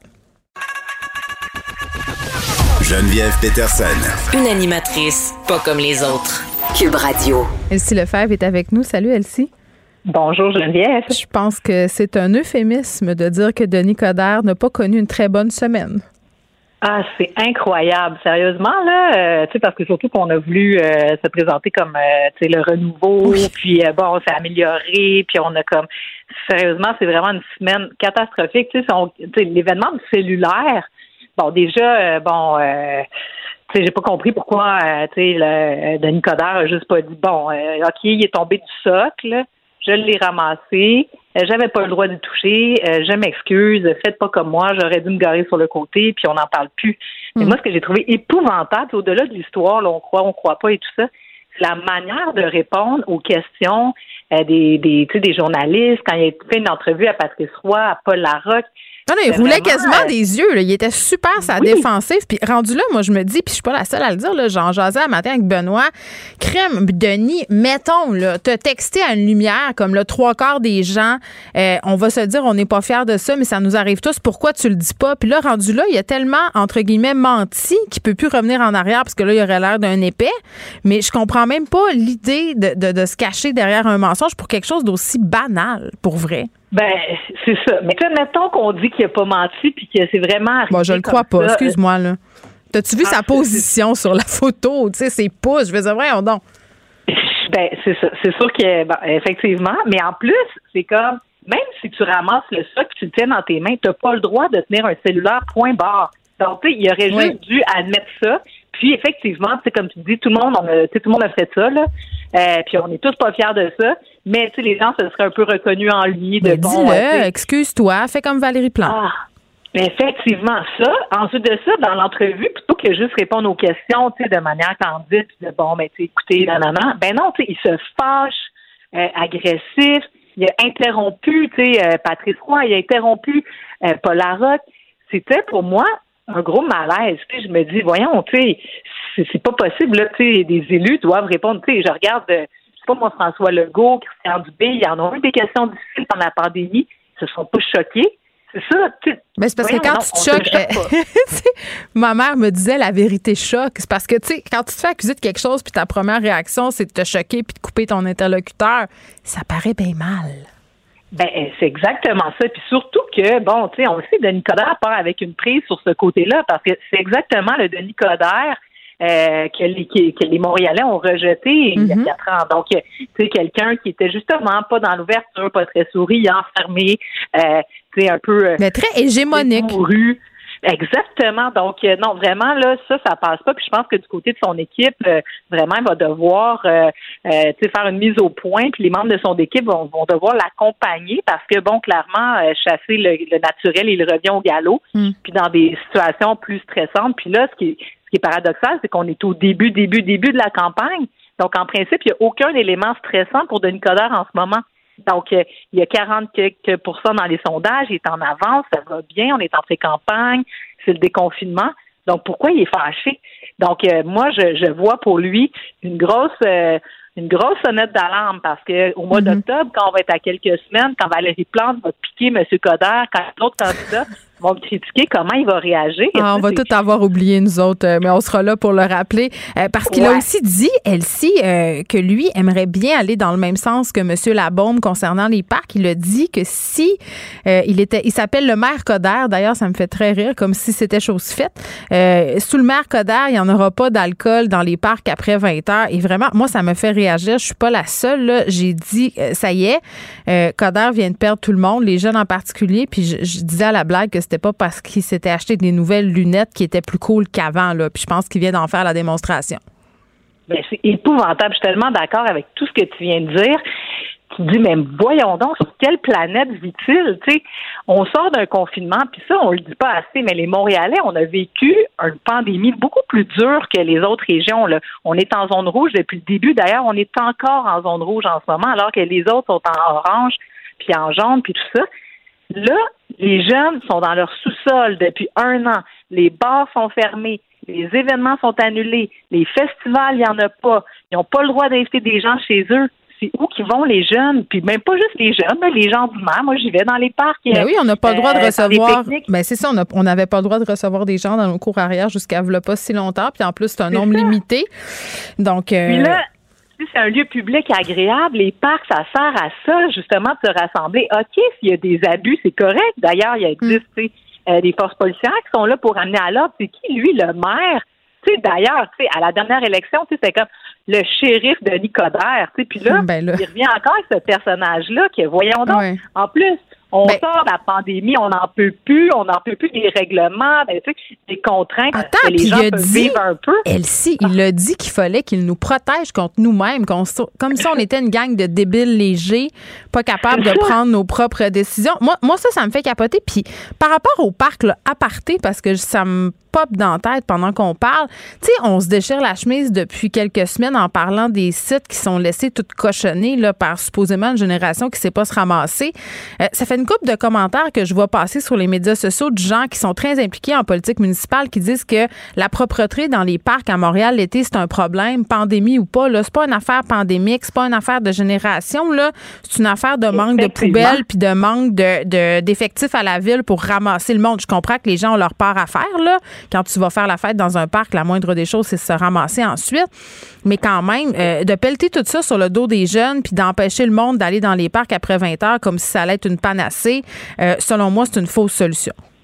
Tellement, parce que effectivement, il y a un problème dans les parcs justement à cause des poubelles qui sont pas assez ça, euh, c'est pas, nombreuses euh, c'est depuis ça. longtemps, Ouais. c'est ça. Mais tu sais, encore aujourd'hui, ce matin, je m'en vais avec mon petit chien au parc euh, au coin de la rue. Les poubelles sont pleines. Il est 8 heures le matin. Comment se fait-il qu'il n'y a pas une escouade qui est passée euh, soit le soir vers 10-11 heures ou le matin pour vider les poubelles? C'est déjà ça, premièrement. Puis deuxièmement, bon, il y a beaucoup de monde dans les parcs en ce moment qu'on en rajoute des poubelles. Tu sais, je veux dire, c'est quoi le problème? Fait que ça, je trouve tellement que c'est un faux problème. Mais surtout, comme tu dis, se protéger de nous-mêmes. c'est tellement Là, infantilisant. c'est c'est épouvantable. Puis en plus, on va euh, comment il a dit ça? On va pas boire après 20 heures. Mais écoute, c'est quand qu'on boit, tu sais, je veux dire, euh, la vie tourne pas autour de l'alcool, mais je veux dire, on boit quand même pas l'après-midi, le matin, on boit pas le midi.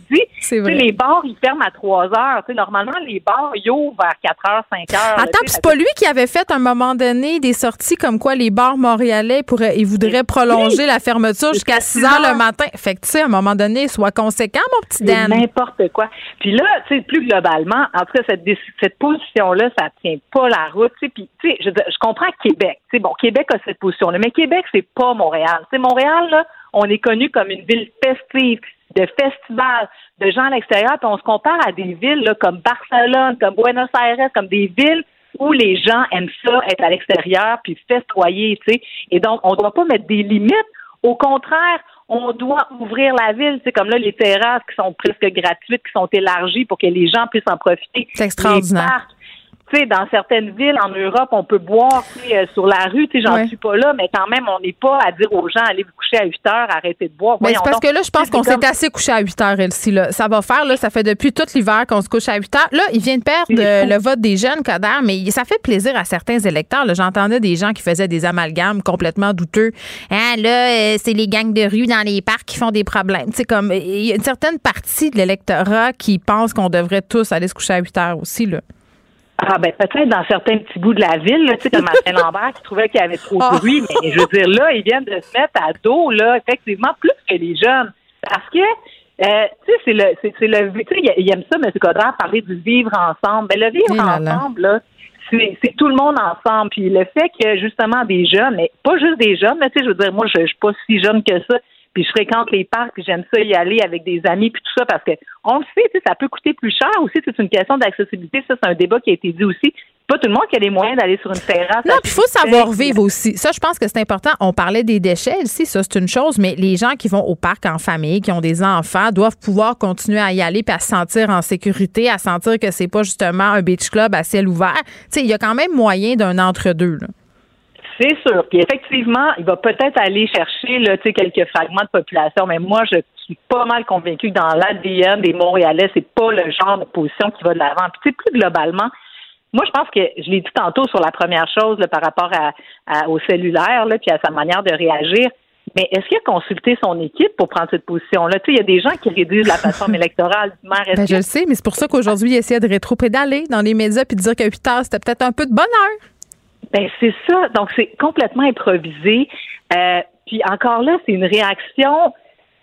C'est ça, improvisé, une réaction un peu viscérale de Oh, oh, oh, il y a un problème. C'est exactement le bout du Denis Coderre. Ben oui, Papa Coderre, ah, Général Coderre. C'est ça, parce qu'il y a d'autres qualités de Nicodère. Il est efficace, il a fait des choses pour la ville de ben Montréal. Donc, ben, ça. il doit miser là-dessus. Puis là, voyons donc. Puis, bref, là, il doit ben, il faut, il faut, il faut qu'il remonte la pente s'il veut revenir nous chercher. Moi, je l'aimais bien, le nouveau de Nicodère, mais là, j'ai été déçue. Merci, Elsie. Salut. Vous écoutez Geneviève Peterson. Cube Radio. Cube Radio. Cube Radio. En direct à LCN. 14h30, c'est le moment d'aller retrouver notre collègue dans nos studios de Cube Radio, Geneviève Petersen. Salut Geneviève. Bonjour Julie. Alors, euh, donc, c'est la Société du, euh, du Vieux-Port de Montréal qui a pris cette décision. La mairesse, un petit peu plus tôt, a dit, ben moi, je vais m'y plier. Euh, c'est le retour du couvre-feu pour une partie du, du Vieux-Montréal, surtout le site qui est au sud de la rue de la commune. Oui, il y a eu des incidents violents. Je pense que c'est important qu'on le souligne. Là. Je pense que ça fait partie des raisons pour lesquelles cette décision-là a été prise. Une jeune femme qui a eu une balle dans le pied, un jeune homme qui a été mhm. poignardé dans le cadre d'une altercation. Puis, tu sais, je pense que dans le contexte, la chose à faire si on peut pas assurer la sécurité non seulement des gens, des promeneurs qui décident d'aller passer du bon temps dans ce secteur-là de la ville, si on peut pas assurer la sécurité de ces gens-là, puis des commerçants aussi, là, euh, la décision, euh, c'est de fermer. Après ça, il faut se demander pourquoi cette mm. situation-là euh, est en train de se produire. Puis là, j'entendais toutes sortes d'amalgames plus ou moins heureux. Là, on parlait notamment des gangs de rue. Euh, c'est clair qu'en ce moment, il y a une présence de gangs de rue dans certains quartiers de Montréal. Euh, au Vieux-Port, on a pu observer aussi des membres de gangs de rue, mais tu sais, ça, ça me fait toujours un peu rire parce que, tu sais, d'un côté, le problème des gangs de rue, tu sais, c'est le problème, oui, de la police. Il faut pouvoir assurer la sécurité dans ces secteurs-là. Mais je trouve que c'est un peu trop facile de dire ça. Tu sais, c'est comme euh, la finalité de l'intervention, finalement, quand c'est rendu à des échauffourées violentes, là, comme on a connu ces derniers temps dans différents quartiers de la ville. Je me dis, ben il faut peut-être s'attaquer au problème à la base. Puis tu sais, euh, pas besoin euh, de la tête à Papineau pour comprendre que tu sais quand tu fais des entrevues avec la police, quand tu fais des entrevues avec des travailleurs de rue, des experts, des sociologues, des criminologues, ils disent ben faut se poser la question pourquoi certains jeunes adhèrent à ces mouvements-là, pourquoi ils ont besoin de ce sentiment d'appartenance-là? C'est un problème socio-économique à la base, les gangs de rue. Donc, on va pas tout oui, régler. Oui, ça se passe pas juste dans le Vieux-Montréal. Tu ben disais, il y a plusieurs quartiers chauds à Montréal. Ben, ben c'est ça, parce que je trouve que dans tout le débat concernant le couvre-feu, euh, dans le Vieux-Montréal, ça a comme pris un peu trop beaucoup de place, alors que ce qu'on veut, c'est contenir la population. Euh, les incidents violents, c'est une chose, mais il y avait des gens complètement non liés aux gangs de rue qui avaient des comportements problématiques, euh, qui se Mm. soumettaient pas aux règles sanitaires, qui se laissaient traîner. Bon, ça, c'est une chose, puis je trouve que c'est une bonne idée d'avoir instauré ce couvre-feu-là, mais ma crainte, euh, c'est est-ce que ça va déplacer le problème ailleurs, dans les parcs, par exemple? Et cette euh, décision de la Société du Vieux-Port de Montréal survient après le point de presse un petit peu plus tôt cette semaine de- du candidat à la mairie, Denis Coderre, qui a dit Moi, là, si j'étais maire de Montréal, maire Coderre, je Mm. ferais exactement comme le maire de Québec a décidé de faire, Oui. c'est-à-dire de restreindre les, les heures pour ce qui est de la consommation dans les parcs à Montréal. Ah, mon petit général Coder cette semaine. Denis euh, Coderre ne connaît pas une belle, belle, belle semaine. En tout cas, à mon sens, là, on a parlé euh, Mhm. largement euh, du fait si oui ou non il y avait texto. Voilà. Avec cette nouvelle sortie-là, là, M. Coder qui désirait peut-être avoir une image renouvelée, aller chercher, titiller. euh, un électorat un peu plus jeune, là, je pense qu'on vient un peu de passer à côté du message qu'on voulait envoyer. D'ailleurs, M. Coder, dans ses interventions aujourd'hui dans différents médias, c'est un peu de rétro-pédaler en disant Ah, peut-être que 20 heures, c'est de bonheur. Parce que moi, ça me fait un peu grincer des dents, non seulement parce que 20 heures, c'est absolument de bonheur, qu'il y a bien des Montréalais qui n'ont pas de cours arrière, euh, qu'on ça fait Ouais. un an. Euh, écoute, on, on s'est couché à 8h30 tout l'hiver. là. Est-ce qu'on peut veiller un peu dans les parcs le soir? Je pense qu'on est capable de gérer. Mais c'est ça, moi, c'est ce bout-là, Julie, qui m'a accroché quand il nous a dit que parfois il faut protéger les gens contre eux-mêmes. Comme si on n'était pas capable justement d'avoir des comportements appropriés. Tu sais, pour une infime minorité de personnes qui se ramassent pas, qui jettent leurs bouteilles, qui se comportent finalement comme des délinquants par rapport aux mesures sanitaires, on a mis tout le monde dans le même panier. Puis on dit, ben si moi je t'ai élu, si je suis maire de Montréal, je vais boiter le pas à Régis Ouais. Labaume, mais ça sera fini l'alcool dans les parcs après 20 heures. Franchement, on est tout en prohibition?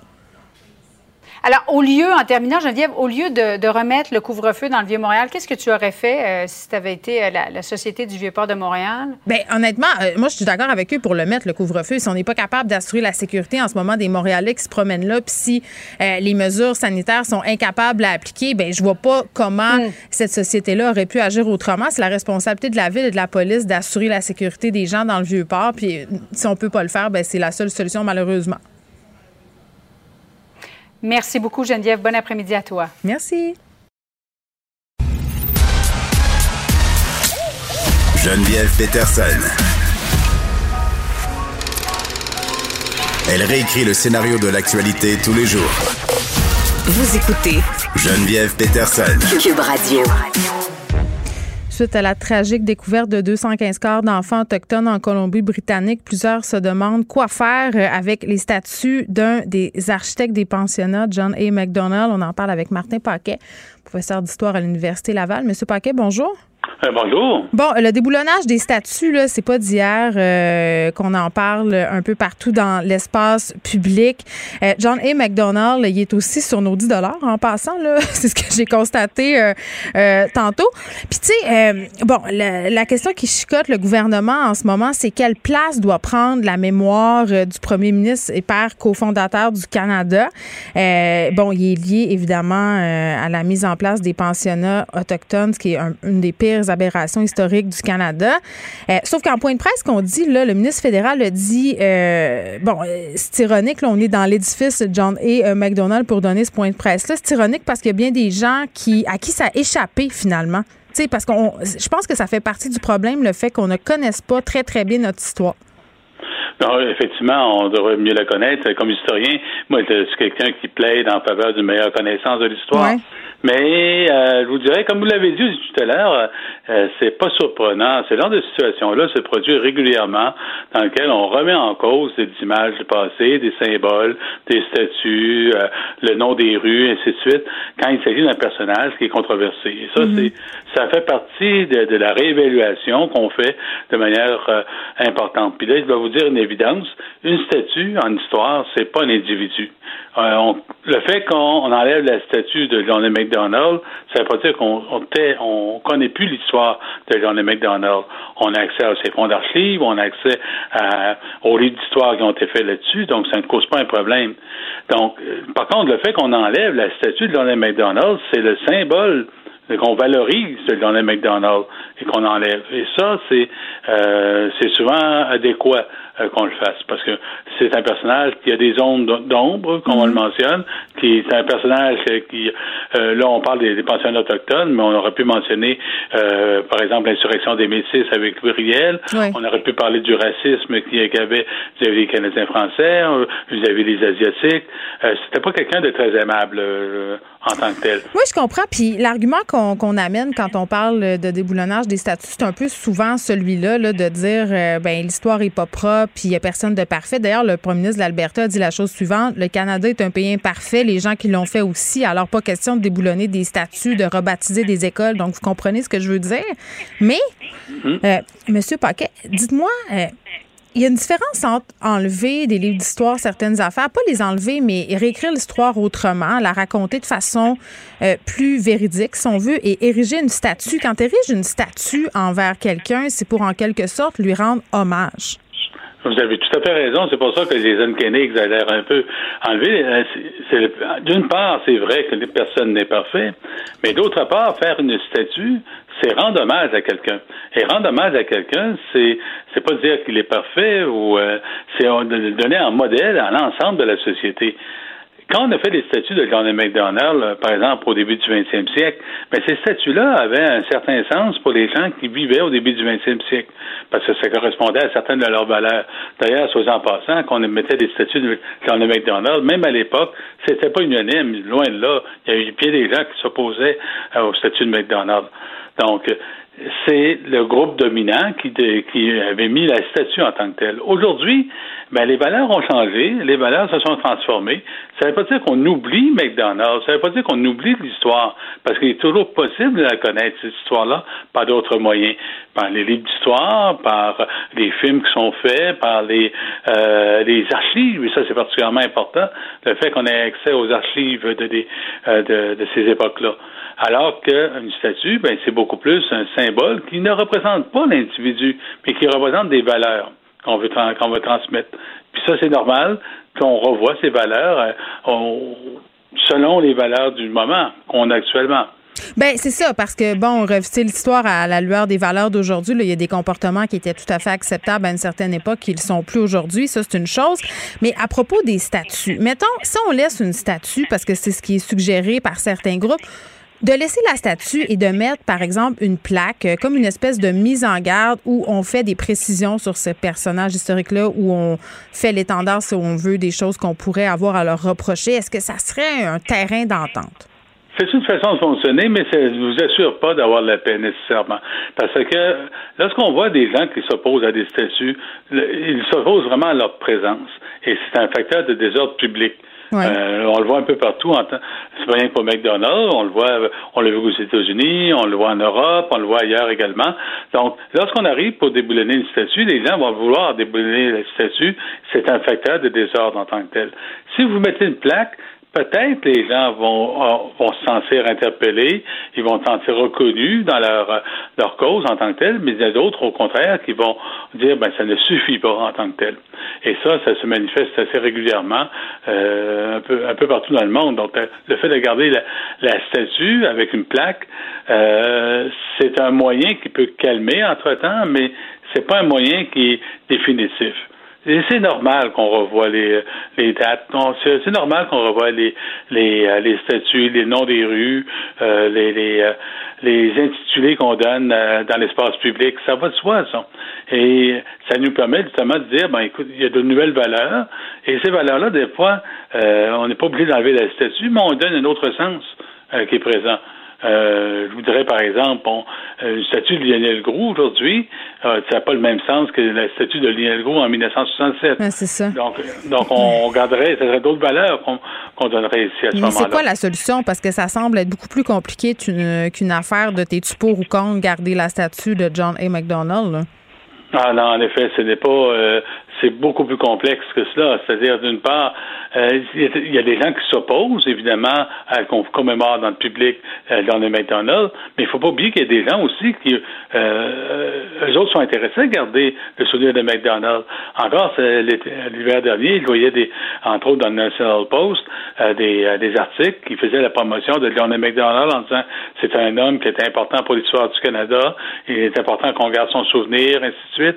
Et c'est il y a des partisans, mais il y a aussi des opposants, et il y a aussi des gens qui, pas nécessairement des gens qui sont euh, pour ou contre McDonald's, mais la statue de McDonald's fait partie de leur quotidien. Donc, le fait qu'on la salisse, le fait qu'on la macule, le fait qu'on les décapite, ben c'est une attaque pour eux. C'est-à-dire, on, on dévalorise, on vandalise leur quotidien. Donc, ce sont tous ces éléments-là qu'on doit tenir en compte lorsqu'on arrive avec une contestation vis-à-vis du statut. Et ça, ce sont euh, quand vous êtes un responsable politique, vous devez vous être soucieux justement justement de la, la de la paix euh, sociale, de l'ordre public. Donc, c'est être capable de faire les arbitrages. Est-ce que c'est mieux de la transformer? Est-ce que c'est mieux de la déplacer? Est-ce que c'est euh, l'enlever complètement? Euh, fait que ça euh, dépendrait des contextes? C'est ce que finalement, c'est ce que vous me dites? Ça dépend des contextes, ça dépend évidemment des, des, des débats politiques qui sont présents dans la communauté. Donc, euh, par exemple, on a enlevé la statue de McDonald's à Charlottetown, dans l'île du ouais. parce que, justement, euh, à Charlottetown, ça causait vraiment un problème important. Oui, la communauté en voulait pas. Je pense que c'est des communautés qu'il faut, euh, qu'il faut peut-être écouter puis pas aller au devant des demandes. C'est peut-être là. C'est ça. Non, non, il faut jamais... Là-dessus la prudence est toujours euh, euh, pas une conseillère là-dedans. C'est-à-dire, si vous arrivez, vous, vous enlevez ça à l'avance, vous risquez de, créer beaucoup plus de, problèmes que d'en régler.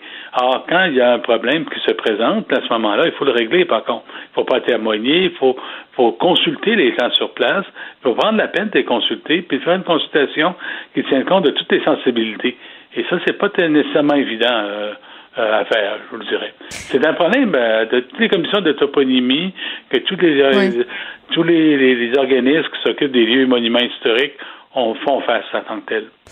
Ben c'était très intéressant puis vraiment c'est plate parce qu'on n'a pas la on n'a pas la réponse mais je pense que de dire que justement il faut tendre l'oreille et écouter les gens on a déjà un début euh, d'action qui serait possible dans certaines communautés c'est bien clair que quand la majorité d'une population d'un endroit d'un village qui dit ben nous cette statue là on l'en veut pas ben on, on devrait les écouter Martin Paquet merci qui est prof d'histoire à l'université Laval Merci.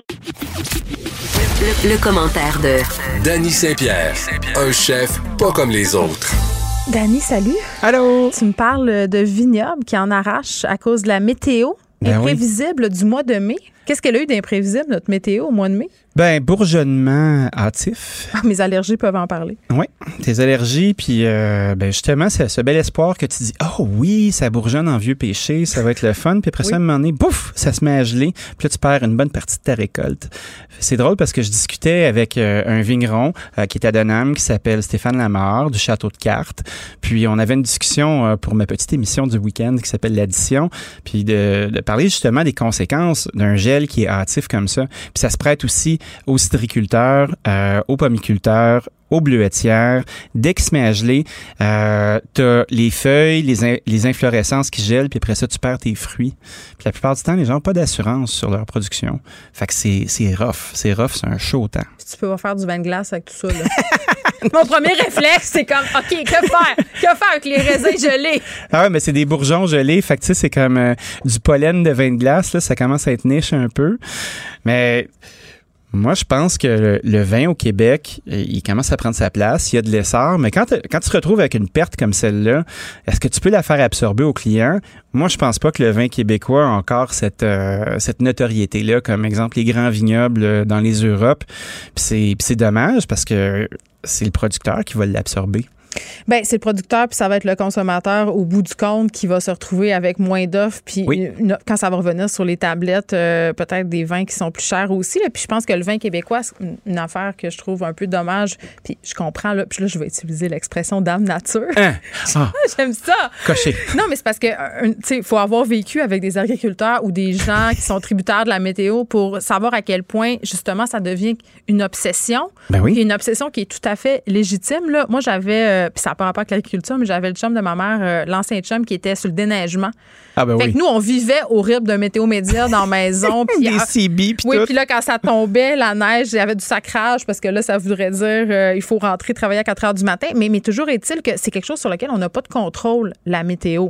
Ben. Puis qu'est-ce qu'on fait après ça avec des agriculteurs qui se retrouvent avec des lourdes pertes? Euh, est-ce que, est-ce que l'État les aide, par exemple? Est-ce que, c'est Act of God? Comment ça marche? Non, il y a des programmes fédéraux qui sont puis provinciaux qui sont en place pour pouvoir justement euh, fédérer une, assurance. Mais je discutais avec Marcel Groslot, qui est le pré- président directeur général de l'UPA. Mhm. Puis euh, un petit peu avant justement notre conversation avec Stéphane, puis j'étais comme est-ce que vous considérez les, euh, les viticulteurs comme des agriculteurs? Puis la réponse Ouais. était oui, mais souvent, les viticulteurs n'ont pas le réflexe d'adhérer aux, aux assurances euh, de récolte Oups. que l'UPA propose. Parce qu'ils ne savent pas. C'est Ben, probablement que c'est pas un groupe qui a été hyper sollicité par l'UPA. Puis là, ben, il y, a y des pas qui se font euh, d'une direction comme dans l'autre. Mm. Puis moi, je pense que c'est hyper important parce que quand tu t'achètes un vignoble, tu commences de scratch, comme on dit en bon français, là, t'en as entre 5 et 10 ans avant que tes vignes commencent à donner des produits qui vont être intéressants. Fait que tu t'a- tu t'achètes une terre en friche, admettons, à un endroit où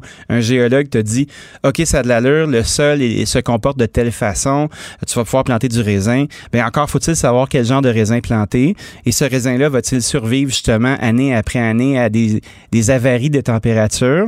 Est-ce qu'il va donner du vin qui est intéressant? Ben, c'est ça, parce que euh, ça arrive à un bien mauvais moment. Ben J'ai oui. l'impression que ça arrive à un moment où le vin québécois était enfin en train de tirer son épingle du jeu. Parce qu'il y a eu des préjugés très, très longtemps. Là. On Ben a oui. beaucoup ri des vins québécois. Euh, on, on disait, ah, c'est de la piquette. C'était comme la joke, là, si t'arrivais euh, dans une soirée avec un vin québécois. Maintenant, c'est de bonne aloi. C'est même Ben oui. euh, très, très tendance. Surtout, Enfin. euh, oui, bon, on- il y a, il y a des vignobles euh, qui sont plus à la mode que d'autres, tu vas me dire, mais, mais tout de même, ça rejaillit sur les autres. Ben oui, ça rejaillit sur les autres. Puis je pense aussi que le vin québécois, on commence à assumer euh, nos cépages qui sont rustiques. Tu sais, tu vois, comme on discutait Mhm. du Saint-Pépin hier, qui est un qui est un cépage tout à fait particulier, un hybride qui peut résister à notre climat. Puis, euh, ben, c'est une typicité qui est régionale. Ouais. Ça finit par donner un produit qui est vraiment de chez nous parce que souvent, on a le réflexe, quand on s'achète un vignoble, de planter du... euh, des cépages européens, tu sais, euh, du vitifera, euh, du chardonnay, du pinot noir, du merlot, en se disant, ben ça va pousser cette affaire-là. Puis, ben, Ouais. c'est des cépages qui sont capricieux, qui aiment pas les écarts de température trop grands. Puis, on a juste à penser à un endroit comme l'Alsace où on se dit, hey, c'est pas tant dans le nord que ça, l'Alsace, là. Mais essaye de trouver un pinot noir euh, qui va être euh, qui va être rondelé en Alsace. C'est c'est sec, c'est rêche, c'est acide, c'est vif. Puis c'est à l'image du climat qu'ils ont. Parce que plus ton climat est froid, plus tes vins vont être dans, dans la vigueur. Puis plus il fait chaud, ben plus ils vont être dans la rondeur. Ça nous a-tu pris du temps, nous autres, à comprendre ça chez nous, quelle vigne planter? Est-ce qu'on, tu on s'est-tu obstiné? Ben c'est sûr qu'on s'est obstiné. Tu sais, pendant un bon bout de temps, là, les gens qui achetaient des vignobles, c'était des banquiers à retraite qui se disaient, moi, je vais faire mon vin tabarnak, ça va être Francis beau. Ford Coppola. Ben oui. Mais lui, tu sais, t'avais Alfonso Gagliano, euh, t'as un paquet de gens qui sont comme ça, qui sont des brillants, là, puis qui ont fait de beaux produits quand même. Mm. Mais, Mais- Ricardo, il est allé faire son vin en Afrique du Sud, c'est pas pour rien. Ben c'est sûr. François Chartier aussi a fait un paquet de cuvées euh, bien intéressantes pendant un certain moment. Mm. Mais je pense qu'il faut que tu accueilles le climat que t'as. Puis au Québec, nous, on est très bon avec les vins blancs. On est très bon avec euh, les pétnates, les pétillants naturels. On est bon avec l'effervescence. On est bon avec la vigueur. Puis après ça, ben, c'est la main du viticulteur. Tu sais, quand tu vas avoir des vins qui ont de la texture, ben tu vas élever euh, ton raisin d'une certaine façon. Tu vas bâtonner. Fait que tu vas brasser tes levures pour aller chercher justement euh, de la richesse en bouche. Tu vas faire une fermentation malolactique. Fait que tu passes de l'espèce d'acidité de pomme verte à une acidité qui est un peu plus comme du yogourt, si tu veux, une espèce de fraîcheur qui est une, une, euh, une fraîcheur presque laitière. Là. Puis c'est ce qui fait les beaux chardonnays qu'on aime, les beaux chardonnays bourguignons. Ah, j'en veux, j'en veux là, là. Fait que cette twist-là, moi, je trouve ça bien intéressant. Fait qu'une bonne pensée pour nos vignerons. Mais comment il va s'en sortir, là, euh, ton Stéphane Lamar? Mon Stéphane que- Lamar. Est-ce que son château de cartes s'écroule? Ben, je pense oh, que- là là! Ben, je pense qu'on a enlevé un bout du Jenga, là. Fait que là, ça, ça, ça vacille un peu. Là, il y a 18% de sa récolte qui va être perdue. Ah. Euh, c'est assez terrible. Il, il- c'est un gars qui semble déterminé puis positif. Puis, tu sais, c'est des gens de deuxième carrière aussi, là. Fait que je pense qu'il est assis sur quelque chose de, de convenable. là. Il est capable d'attendre un an de plus, mais c'est extrêmement décourageant. Puis tu sais, il n'y a plus juste le vin non plus dans, dans le monde du vin québécois qui compte, il y a les étiquettes. Puis je le remarque, moi, dans nos- mon nouveau projet, euh, le marketing des bouteilles, Ben tu non. peux plus te faire des étiquettes avec euh, Château Mes couilles, là, puis des armoiries, puis euh, une typo qui est dégueulasse. Tu sais, il faut que tu sois à, à l'air du temps, faut qu'il y ait de la couleur, faut que ce soit euh, du design graphique comme on, peut- on voit sur les canettes de bière. Puis le monde de la bière artisanale a vraiment frayé un chemin pour cette viticulture nouvelle, puis qui est en place, qui se retrouve à l'extérieur de la SAQ pour la plupart du temps, qui est distribuée Ouais. par les vignerons eux-mêmes, puis ils se sont créés une niche qui est bien à eux, puis où, où ils tiennent les ficelles des règlements. Oui, puis j'ai envie de te dire qu'à un moment donné, quand tu me dis pour des vins qu'on achète en dehors de la SAQ, euh, ça a son charme, Ouais. mais c'est aussi un irritant parce qu'il y a certains vignobles qui sont très, très populaires, euh, qui créent une espèce d'effet de rareté puis de trend, puis tu peux pas mettre la main sur leur bouteille. Ça, à un moment donné, euh, il il y, a un point de bascule où c'était mais tu franchis le point où ça te nuit à un moment donné. Puis ça, je trouve ça dommage. Puis y a-tu vraiment, y a-tu une solution? Parce que ces vignobles-là, évidemment, ils font leur travail très bien, puis c'est extraordinaire. Oui. Tu sais, Pinard et Fille, mettons, là, Oui. tu veux des bouteilles, c'est difficile parce que c'est un super bon produit, parce que c'est en demande. C'est impossible que ces gens-là rentrent à SAQ. Ils peuvent pas produire en assez grande quantité. Je pense qu'ils veulent pas. Je les connais.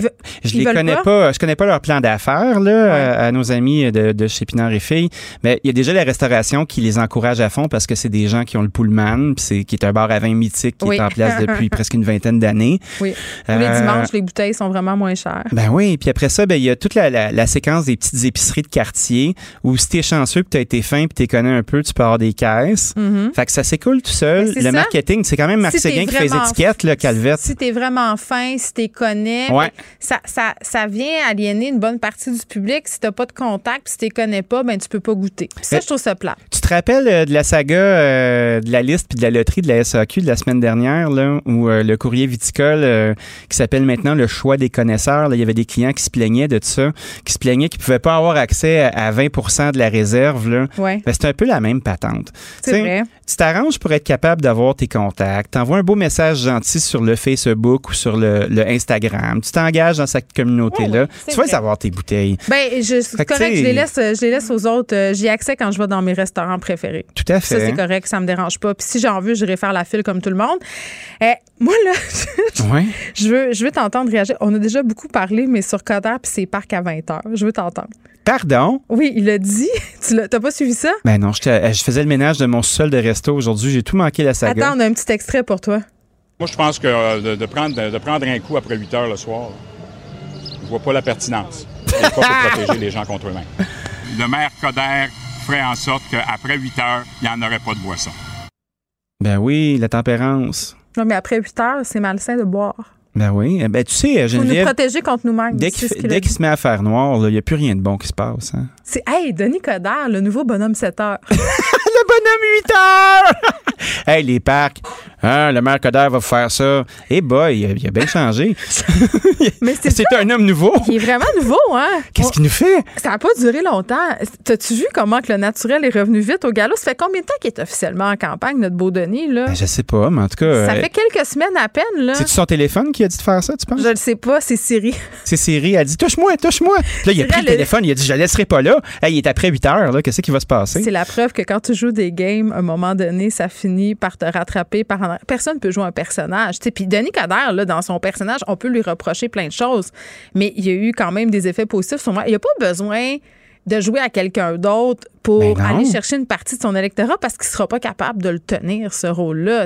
A- Ça va être plus dur de jouer un rôle que d'être ta propre personne. Puis cet homme-là est extrêmement apprécié. Il est arrivé, il a dynamisé des relations entre Québec et Montréal. Il a, il a réussi à installer euh, Montréal sur la map, comme il disait, euh, à avoir un statut de métropole. Il y a un paquet de réalisations qu'on peut pas nier, là. Mais après ça, tu te ramasses avec des quotes de bonhomme comme ça. Moi, j'ai pas le goût de jouer avec lui, là. Ça me tente pas. Ben, moi non plus. Puis ça fait très, bizarre. ça fait très prohibition. Ça Oui. fait très paternaliste aussi, là. Ça ferait très, tiens, hein, m'a te l'enlevé les clés de char? T'as pas été fin, là, tu l'auras pas ta petite paye. Puis m'a te coupé ton téléphone. Tu m'as coupé le Wi-Fi à minuit, tu vas voir, il y en aura plus. hey, hey, bonhomme, là, calmos, là. Où est-ce qu'ils vont aller, ces gens-là, après ça, passer 8 heures? Je sais pas. J'espère dans nos restos. Ben, j'espère aussi. J'ai réussi à avoir une réservation demain. Dani, on s'était dit que je me ferais jamais rappeler sur ma liste d'attente. Ça va où? Je m'en vais au Joe Beef. Ah oui, tu vas pouvoir parler du trou dans la rue? Oui, ben, euh, Mais attends, euh, le- ils l'ont retiré. Ils ont fait un post sur Instagram parce que la journée de leur ouverture, il y avait des gros travaux en Ben face oui. de leur resto. Puis je pense que, bon, c'est très frustrant pour les, restaurateurs. ils en ont mangé une belle. Il y avait Stefano Faita aussi qui a fait des sorties assez musclées sur le fait qu'il y a eu des problèmes avec la ville parce qu'il avait installé des chaises sur la voie publique. Là. Ben, c'est parce que c'est quelqu'un du ben, SPVM qui a arrêté puis qui a dit Hey, qu'est-ce que ça fait là? On les avait pas vus. Ça s'est réglé très vite. Puis, tu sais, pour ce qui est du trou en tant que tel, euh, j'ai parlé à Philippe Sabourin, moi, qui, Mhm. qui est justement le porte-parole pour les travaux publics. Euh, hier, encore une fois, dans cette chère addition, hey, du gros stock dans l'addition cette semaine, hein, elle Ben est oui. stackée. Parce que j'étais curieux, j'étais curieux de faire comme, quand tu sors comme restaurateur, là, puis tu dis comme, vous êtes tous des incompétents, vous me faites chier, vous ouvrez un trou dans la rue, le jour de l'ouverture, qu'est-ce qui se passe là? Je pense pas que c'est la mairesse dans son bureau qui dit, ah tiens, je vais aller faire un trou directement devant le Beef. Je pense que ça va être le titre dans ma chronique du Journal de Montréal de demain, le bonhomme 8 heures. Eh ben oui, mais tu vois, euh, il y a un restaurant qui va ouvrir à côté, ils ont besoin d'avoir du gaz, il faut qu'ils creusent dans la rue. C'est ça. Tu sais, à moins que tu aies un bar à salade, là, je pense pas que je pense pas que tu peux t'en passer. Moi, je fais des projets électriques là, parce que j'ai plus le goût d'avoir du gaz. Et rappelez-vous, selon le bon curé Coder, boire après 8 heures, il n'y a rien de sain là-dedans. Il faut protéger les gens contre eux-mêmes. faut protéger les gens contre eux-mêmes et les échanges de fluides de toute nature Amen. dans les parcs. Allez en paix. Allez en paix, au revoir. À demain. Pour une écoute en tout temps, ce commentaire de Danny Saint-Pierre est maintenant disponible dans la section balado de l'application et du site cube.radio, tout comme sa série balado L'Addition, un magazine sur la consommation et l'entrepreneuriat. Cube Radio.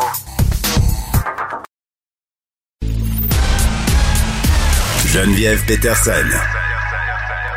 La déesse de l'information. Vous écoutez Geneviève Peterson. Cube Radio. On est avec le docteur Luciano, vétérinaire, fondatrice du magazine Web Fleur et compagnie. Salut Lucie. Salut Geneviève. É- écoute, on va se parler euh, de la mode des chiens du nord du Québec. Il faut avoir un compte sur les médias sociaux pour constater que les refuges qui prennent des chiens dans ce coin-là sont nombreux. Là. Un, un populaire, c'est Chiens nordiques. Puis euh, moi, je suis super pour ça, l'adoption des chiens dans des refuges. Puis ces refuges-là travaillent euh, très bien. Mais il y a quand même des petites choses à surveiller quand on adopte un chien qui vient du nord du Québec. Oui, c'est vrai. C'est vrai que ces refuges-là, euh, il y a des gens qui travaillent très fort avec beaucoup de cœur pour réduire la surpopulation dans ces endroits-là. Et la meilleure façon de les soutenir, c'est de faire des adoptions responsables. Parce que c'est certain que si on importe un chien du Nord, puis qui transmet la rage à un enfant, par exemple, euh, à Montréal, euh, ça fera pas bonne presse à ces adoptions-là. On va nuire à cette famille-là, à l'enfant et à toutes les autres chiens. OK? Donc, on le sait que la rage, elle est endémique dans ces régions-là. On se comporte de façon prudente pour éviter justement cette transmission-là. Ce qui se passe, c'est qu'au nord du 55e parallèle, il y a les renards arctiques, surtout, qui sont un réservoir de rage. Et euh, ces renards-là peuvent transmettre la rage à tous les mammifères, y Mhm. compris les humains, y compris les chiens. Et la rage, elle se transmet par morsure, ça tout le monde le sait, Oui. mais elle se transmet aussi en mangeant une carcasse hein, d'un animal atteint de rage qui est mort, même si cette carcasse-là est gelée. La rage, elle n'est pas détruite par euh, le fait que la carcasse soit gelée. Puis, elle se transmet aussi mm, euh, par la salive, mais par exemple, un contact avec une muqueuse. Donc, deux animaux amis qui se lécheraient, par exemple, un qui aurait une petite, petite plaie, l'autre porteur de rage pourrait le lécher et la lui transmettre. L'autre chose qui est importante, Geneviève, c'est que la rage, là, quand un animal l'attrape, ça peut prendre de quelques semaines jusqu'à six mois avant que les symptômes se, dé- se détectent. Ouais. Donc, un animal peut être porteur de rage et on ne le sait pas du tout. Mais dans les dix jours qui précèdent l'apparition des symptômes, il peut transmettre la maladie. Donc, quelqu'un pourrait se faire lécher, se faire mordre par un animal porteur de rage. Mais juste se faire lécher, je pourrais l'attraper quand même? oui, oui, oui. Si tu avais une petite plaie, même microscopique, Eh là là. tu pourrais l'avoir. OK. Oui, exactement. Ou contact avec une muqueuse, par exemple, qui lèche proche de la bouche, proche des yeux, proche du nez. Donc, c'est comme ça que la rage, euh, quand même, dans le monde, la rage, là, a fait 55 000 décès par année. Mais moi, je pensais que c'était comme éradiqué. C'est ça, tout le monde pense ça. En l'an 2000, au Québec, il y a un enfant qui est décédé de la rage. Il l'avait attrapé par une chauve-souris. Ça existe. Puis quand même, moi, je trouve que c'est des chiffres qui parlent. 55 000 décès dans le monde, c'est sûr, c'est surtout en Afrique, en Asie, mais on n'a pas réussi à éradiquer la rage. C'est encore présent. Donc, puis, euh, ces animaux-là, dans le Nord, c'est une région qui est beaucoup plus sauvage. Hein. Donc, il y a encore euh, un gros réservoir. Il y a plusieurs animaux hein, qui sont des réservoirs de rage là qu'on qu'on pense pas toujours, mais les renards, je vous l'ai dit, les chauves-souris, euh, les moufettes aussi, c'est des porteurs de rage. Les ratons laveurs peuvent, peuvent l'avoir. Mais ça, ça on Donc, est plus au courant, mais pour les chiens qui viennent de refuge, on dirait qu'on on a tendance peut-être à faire confiance. Puis je- ma question, c'est c'est pas qu'on on doit pas faire confiance au refuge, là, loin de là, mais est-ce que qu'est-ce qui est mis en pratique à, à ta connaissance, Lucie, de la part de ces organismes-là pour s'assurer que les chiens qui sont entre guillemets descendus euh, plus au sud au Québec sont pas porteurs de rage? Est-ce qu'il y a une façon? Est-ce contrôlé Ben, ils peuvent pas être sûrs à 100 Tu comprends? Ça n'existe pas parce que, comme je te dis, c'est le six mois. C'est sûr que euh, si les animaux dans lesquels la colonie vit, si tout le monde est vacciné, ben on réduit les risques. Mais il y a aussi beaucoup de conseils qui sont clairement donnés aux familles adoptantes. Et d'ailleurs, sur le MAPAC, le site euh, de gouvernement, le MAPAC, il y a vraiment un très bel article qui donne les recommandations claires. Par exemple, si on veut adopter un chien qui vient du Nord, on s'assure de faire vacciner tous les animaux de la maison au moins un mois avant. Même s'ils ont déjà eu un vaccin contre la rage? Ben, il faut que leur vaccin contre la rage soit à jour. OK, puis c'est Hein? combien ça? vaccin- Combien de temps? Un- ça- si c'est la première année, c'est un an. Sinon, c'est trois ans pour les chiens et les chats. OK? Donc, on vaccine nos animaux de la maison. On s'assure que le vaccin est super à jour. Après ça, notre chien qu'on vient d'adopter, pendant six mois, on considère qu'on ne le sait pas s'il est porteur de rage ou pas. Hein? On est super précautionneux. Donc, ce chien-là, on le garde en laisse. S'il y a des animaux qui, euh, de la faune qui viennent dans la cour, même si la cour est clôturée, on s'assure qu'il n'y a aucun contact. Comme moi, par exemple, il y a des ratons laveurs qui habitent proche de chez moi et mes chiens, réellement, essayent souvent d'attraper ces ratons laveurs-là. Donc, si j'avais un chien que je ne sais pas s'il est porteur de rage ou pas, ce serait un très grand risque. Parce que si j'infecte un raton laveur, ben là, à ce moment-là, c'est toute la population autour qui peut être infectée. Donc, on garde ces animaux-là en laisse. On le dit aux vétérinaires que notre animal vient du Nord. Nous, on va prendre des précautions spéciales. Si l'animal démontre n'importe quel symptôme un peu bizarre, hein, un changement de comportement, il a l'air plus faible, une paralysie, ça c'est plus typique. Euh, la- on- on- tout le monde connaît le fait de baver, là, les Ouais, animaux qui ont ben, la rage. Ça, c'est l'image qu'on s'en fait, mais quand tu me parles d'un changement de comportement comme être un peu plus amorphe, ça peut être attribuable à tellement d'autres affaires en même temps. Exactement. C'est pour ça que si on a un animal qui vient de la rage, euh, qui vient de la rage, qui vient du Nord, un animal qui vient du Nord, on est attentif à ces symptômes-là qui, au début, sont complètement atypiques. Parce que la rage, elle n'a pas un signe typique, c'est qu'elle elle attaque le système neurologique. C'est pour ça qu'à la fin, les animaux bavent parce qu'ils sont plus capables d'avaler.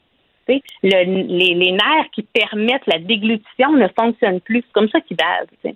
Euh, si on a un animal qui vient du Nord, qui démontre des signes même mineurs, comme je vous dis, un changement de comportement, les vocalisations inhabituelles, euh, si justement s'il mord quelqu'un réellement, tout de suite, là, on va chez le vétérinaire, on explique ces choses-là.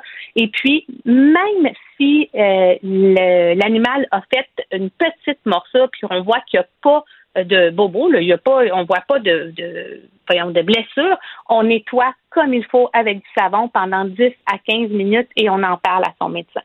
Hein? Parce que réellement, je pense que ces adoptions-là vont pouvoir continuer à avoir lieu tant et aussi longtemps qu'il n'y aura pas justement de cas de rage qui vont se rendre ailleurs. Donc, la meilleure façon qu'on a de soutenir et les gens qui font ça et les chiens, ben, c'est réellement d'empêcher toute transmission. Puis si euh, si j'adopte un chien du Nord puis que je l'amène chez vous, comme tu me disais tantôt, tu sais, toi, t'as-tu un moyen de le savoir? C'est une prise de Non, sang? il n'y a pas de moyen. Non, il n'y a pas de moyen de le savoir. Mais là, ça fait peur, ça donne pas envie d'a- d'adopter des animaux qui viennent du nord du Québec. Pour vrai, c'est possible de le faire en toute sécurité? Ben, avec ce que je viens de vous dire, c'est le, le- c'est ce qu'on peut faire de mieux quand même. Aussi, ces organismes-là, ils font des examens. Tu comprends, par exemple, si tu adoptes euh, un animal qui a vécu dans un environnement un peu plus protégé, que les parents sont connus, étaient eux-mêmes vaccinés, que l'animal n'était pas errant, il y a beaucoup moins de risques. Hein? ça dépend du mode de vie qu'il y a eu avant, mais on est plus prudent que moins. Il n'y a pas eu, je pense qu'au total, depuis que ces adoptions-là ont eu lieu, il y a eu quatre chiens qui ont été découverts avec la race, qui avaient été adoptés euh, ou dans la région de Montréal ou dans New York. C'est pas beaucoup sur le nombre d'adoptions qui sont réussies avec ça. Fait qu'il faut pas le voir comme my God, tous les chiens qui viennent de là sont porteurs de race. C'est complètement faux. Moi, j'en ai là des clients qui ont adopté des chiens qui viennent du Nord, puis ces chiens-là vont bien. Euh, puis j'ai même des, des clients qui ont adopté des chiens qui viennent du Nord, puis c'est euh, des gens qui travaillent dans le domaine de la santé, puis qui retournent là-bas, puis qui ramènent l'animal ici avec eux, puis ils font très attention, ils prennent toutes les précautions. faut pas démoniser cette adoption-là, mais il faut quand même être extrêmement prudent, parce que la rage, c'est une zoonose, c'est une maladie qui se transmet de l'humain à l'animal ou de l'animal à l'humain, et malheureusement, une fois que les symptômes sont là, il n'y en a pas de traitement. Ben oui, ni pour l'humain, ni pour l'animal. Mais c'est ça, parce que je veux pas être un armiste, mais quelqu'un que ça, il décède. Là. Oui, oui. Une fois que les symptômes sont là, euh, c'est un décès assuré dans les 10 jours. Oui. On dirait un film de zombies. C'est vraiment pas le fun. Non, c'est ça. Ben là, je veux pas être trop alarmiste. Ben là, oui, c'est ça. Là. super attention. Moi, je veux dire, je trouve qu'il y a des gens admirables qui travaillent. Sur le nordique, c'est beau. Tu sais, il y a des gens admirables qui travaillent. Ils doivent être au courant aussi de ces problématiques-là puis faire tout en ah, leur possible pour éviter tout ça. Là. Ça, c'est ben oui, clair. Il y a des qui travaillent là-dedans. Puis tout, là, je veux dire, il y a, y a moyen d'être responsable à travers tout ça. Là. C'est pas. Euh, c'est pas fait à la va comme je te pousse ça n'empêche que la rage, c'est six mois avant qu'on soit certain qu'un animal est porteur ou non. Fait que ces six premiers mois-là, on doit faire super attention. Bon, ben en tout cas, je, sais pas comment comment ne pas être alarmiste. J'écoute ça puis ça fait peur. Euh, puis en tout cas, voyant la popularité aussi des chiens nordiques en ce moment, puis si je regarde les listes d'attente que c'est le refuge là, on là tu regardes sur leur page Facebook, c'est Lucie, pour vrai, c'est la folie là, c'est 6 7 000 commentaires pour une publication. Je sais même pas comment ce monde-là fait pour choisir les familles pour les chiots, sérieusement, tellement il y a de la demande en ce moment. Donc, si les animaux sont pas errants, par exemple, si les femelles euh, sont stérilisées, si les mâles sont stérilisés, ils ont moins de chances d'être errants, si la population autour d'eux est, est, vaccinée, tu comprends, il y a des façons de réduire ces risques-là. Hmm. Ça reste que moi, j'ai tendance à me fier aux recommandations du MAPAC qui incite à la plus grande prudence. Et puis, vraiment, je suis persuadée que ces adoptions-là vont pouvoir continuer puis avoir bonne presse tant et aussi longtemps qu'il n'arrivera rien de fâcheux. Mais c'est ça. Puis il faut rester vigilant. Je pense que c'est ça qu'il faut se dire aujourd'hui. C'est la meilleure façon qu'on a de soutenir cette adoption-là, c'est d'éviter qu'il y ait des problèmes. Bon. Alors, restons vigilants et surveillons euh, les symptômes. Tout ce qui est pas normal, même les plus petites affaires, vaut mieux consulter son vétérinaire. Docteur Luciano, merci beaucoup. Ça fait plaisir. Bye bye, Geneviève. Au revoir. Joignez-vous à la discussion. Appelez ou textez le 187 Cube Radio 1877 827 2346. Hello. Ah, Alexandre Moranville-Ouellette est là. Vas-tu nous annoncer des bonnes nouvelles concernant les balles de finissant? J'arrête pas de vouloir dire les beaux pour Les beaux, hein, un bal des beaux. Des beaux balles, on va des dire. Beaux balles, des balles beaux, mais oui, des balles pleins de beaux. Mais non, euh, en ce moment, on n'a pas de nouvelles, si ce n'est que les nouvelles vont venir assez rapidement. Là. C'est ce qu'on dit à la fois et François Legault et Horacio Arruda aujourd'hui à deux moments différents de la journée lorsqu'il était en conférence de presse. Euh, tout d'abord, Premier ministre François Legault ce matin qui a dit qu'il a fait pression auprès de la santé publique pour évaluer certaines possibilités. Hmm. Parce qu'il dit je comprends. Moi-même, j'ai un bon souvenir de mon bal de finissant. C'est important, surtout après la dernière année qu'on vient de vivre. Euh, donc, fait pression au côté de la santé publique, surtout parce que, euh, ben déjà, au Québec, ça va être permis pour les festivals une assistance maximale de 2500 ben, personnes en plein air à partir du 25 juin. Et ce qu'il a dit, c'est ben, peut-être des festivals en plein air d'organiser, de voir la possibilité d'organiser des, festi ben, euh, festivités d'or? Je pense que si on était capable, Alex, de faire preuve de créativité pour des activités qui rapportent des bidous, je pense qu'on est capable d'accommoder le monde pour les balles de finissant. Puis eh ben. l'important dans le bal, c'est l'après-balle et ça se tient habituellement dehors. Donc, à un moment donné, il faut avoir de la cohérence là, au niveau gouvernemental. Puis je comprends qu'à un moment donné, c'est pas toujours facile d'en avoir concernant la COVID parce qu'on avait des informations qui étaient changeantes. Mais là, euh, avec ce qu'on sait, avec la vaccination qui va bien, avec les deuxièmes doses, là, tu sais, je veux dire, euh, quand même, les ados vont être vaccinés majoritairement de première dose, les adultes deux doses en bonne partie avant la fin juin. C'est ce que c'est ce qu'on espère. on peut les repousser un peu, là, quand même, les balles. On pourrait le faire en juillet. Oui, c'est ça. C'est ça. On, jase. On est en mode solution. Mais c'est des options. Puis c'est ce qu'on dit, hein, même Horacio Arruda, directeur national de la santé publique, qui lui parlait que non, c'est pas la pression politique que lui a fait François Legault. Ben c'est vraiment la pression. Non, mais il dit c'est la pression populaire. Ben, ça. Qui sont venus sur M. Legault. Comme Noël. Il a ben oui, il a entendu le cri du cœur de tout le monde. Puis, tu sais, c'est un, si c'est bien une chose que, pour laquelle la, la CAQ est acclamée déjà depuis le début de son mandat, c'est euh, de revenir sur ses propres décisions, hein, d'avoir des fois l'espèce de, de rétro-pédalage sur des décisions quand la grogne populaire se fait trop sentir, quand il y a des pressions qui viennent du milieu. Euh, parce qu'en ce moment, leur inquiétude, c'est vraiment qu'il y a seulement 111 000 jeunes de 17 ans au moins qui sont vaccinés au Québec là, à l'heure mhm. actuelle. 111 000, c'est pas énorme en sens qu'en proportion, oui, ça va continuer à augmenter. Il faut continuer à aller chercher les jeunes aussi. Est-ce qu'on pourrait voir, Jen, là, c'est moi qui spécule, mais un passeport vaccinal pour le bal? Ben, moi, je parlais de tests rapides hier, possiblement. Euh, mais c'est clair que si tu leur fais miroiter un bal aux jeunes s'ils se font vacciner, euh, on vient d'avoir. Euh, pas juste le bal. puis je moi, je veux pas qu'on parle d'obligation. Je, je, trouve pas que ça fonctionne, obliger les gens à faire quoi que ce soit. En général, surtout pas les ados. Là, hein. On a quelque chose qui s'appelle un trouble de l'opposition quand genre, on est. Genre forcer les gens à ne plus boire après 20 heures dans un parc. Oui, exactement. Je trouve pas que ça, ça marche beaucoup, cette stratégie de bonhomme 8 heures. Mais euh, au niveau du bal des finissants, si on leur dit, ben écoutez, là, si on a une couverture vaccinale satisfaisante au niveau des jeunes, ben vous les aurez vos balles. C'est euh, c'est vous qui décidez. Oui, donc quoi qu'il en soit, ça va, ça va être regardé en ce moment aussi pour les remises de diplômes. François Legault qui parlait d'une remise, chacun à sa mm. place à l'école, même en, en dedans de l'école. Hein, c'est ça qu'on veut hein, au bal de finissant, c'est le diplôme qu'on vient chercher. là. C'est pas du tout le party après, t'as Non, c'est ça. Non, mais il regarde les options quand même. Là. Je pense pas qu'il est en mode euh, euh, création pour le party. C'est évidemment pas ça qui est ben, regardé. il est pas cave, M. Legault. Non, il est pas cave, M. Legault. Ça mais fait je veux dire... du truc.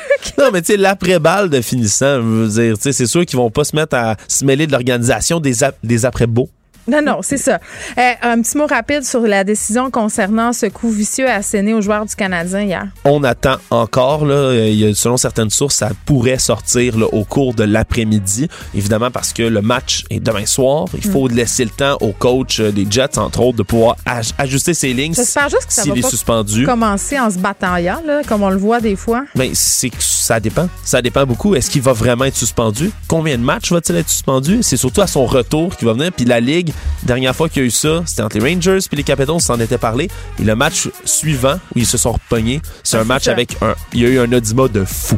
Ah ben, on fait aussi partie du problème, nous, le public, qui sommes friands de ce drama et de cette violence-là. Alexandre, on t'écoute dans quelques instants avec Mario Dumont.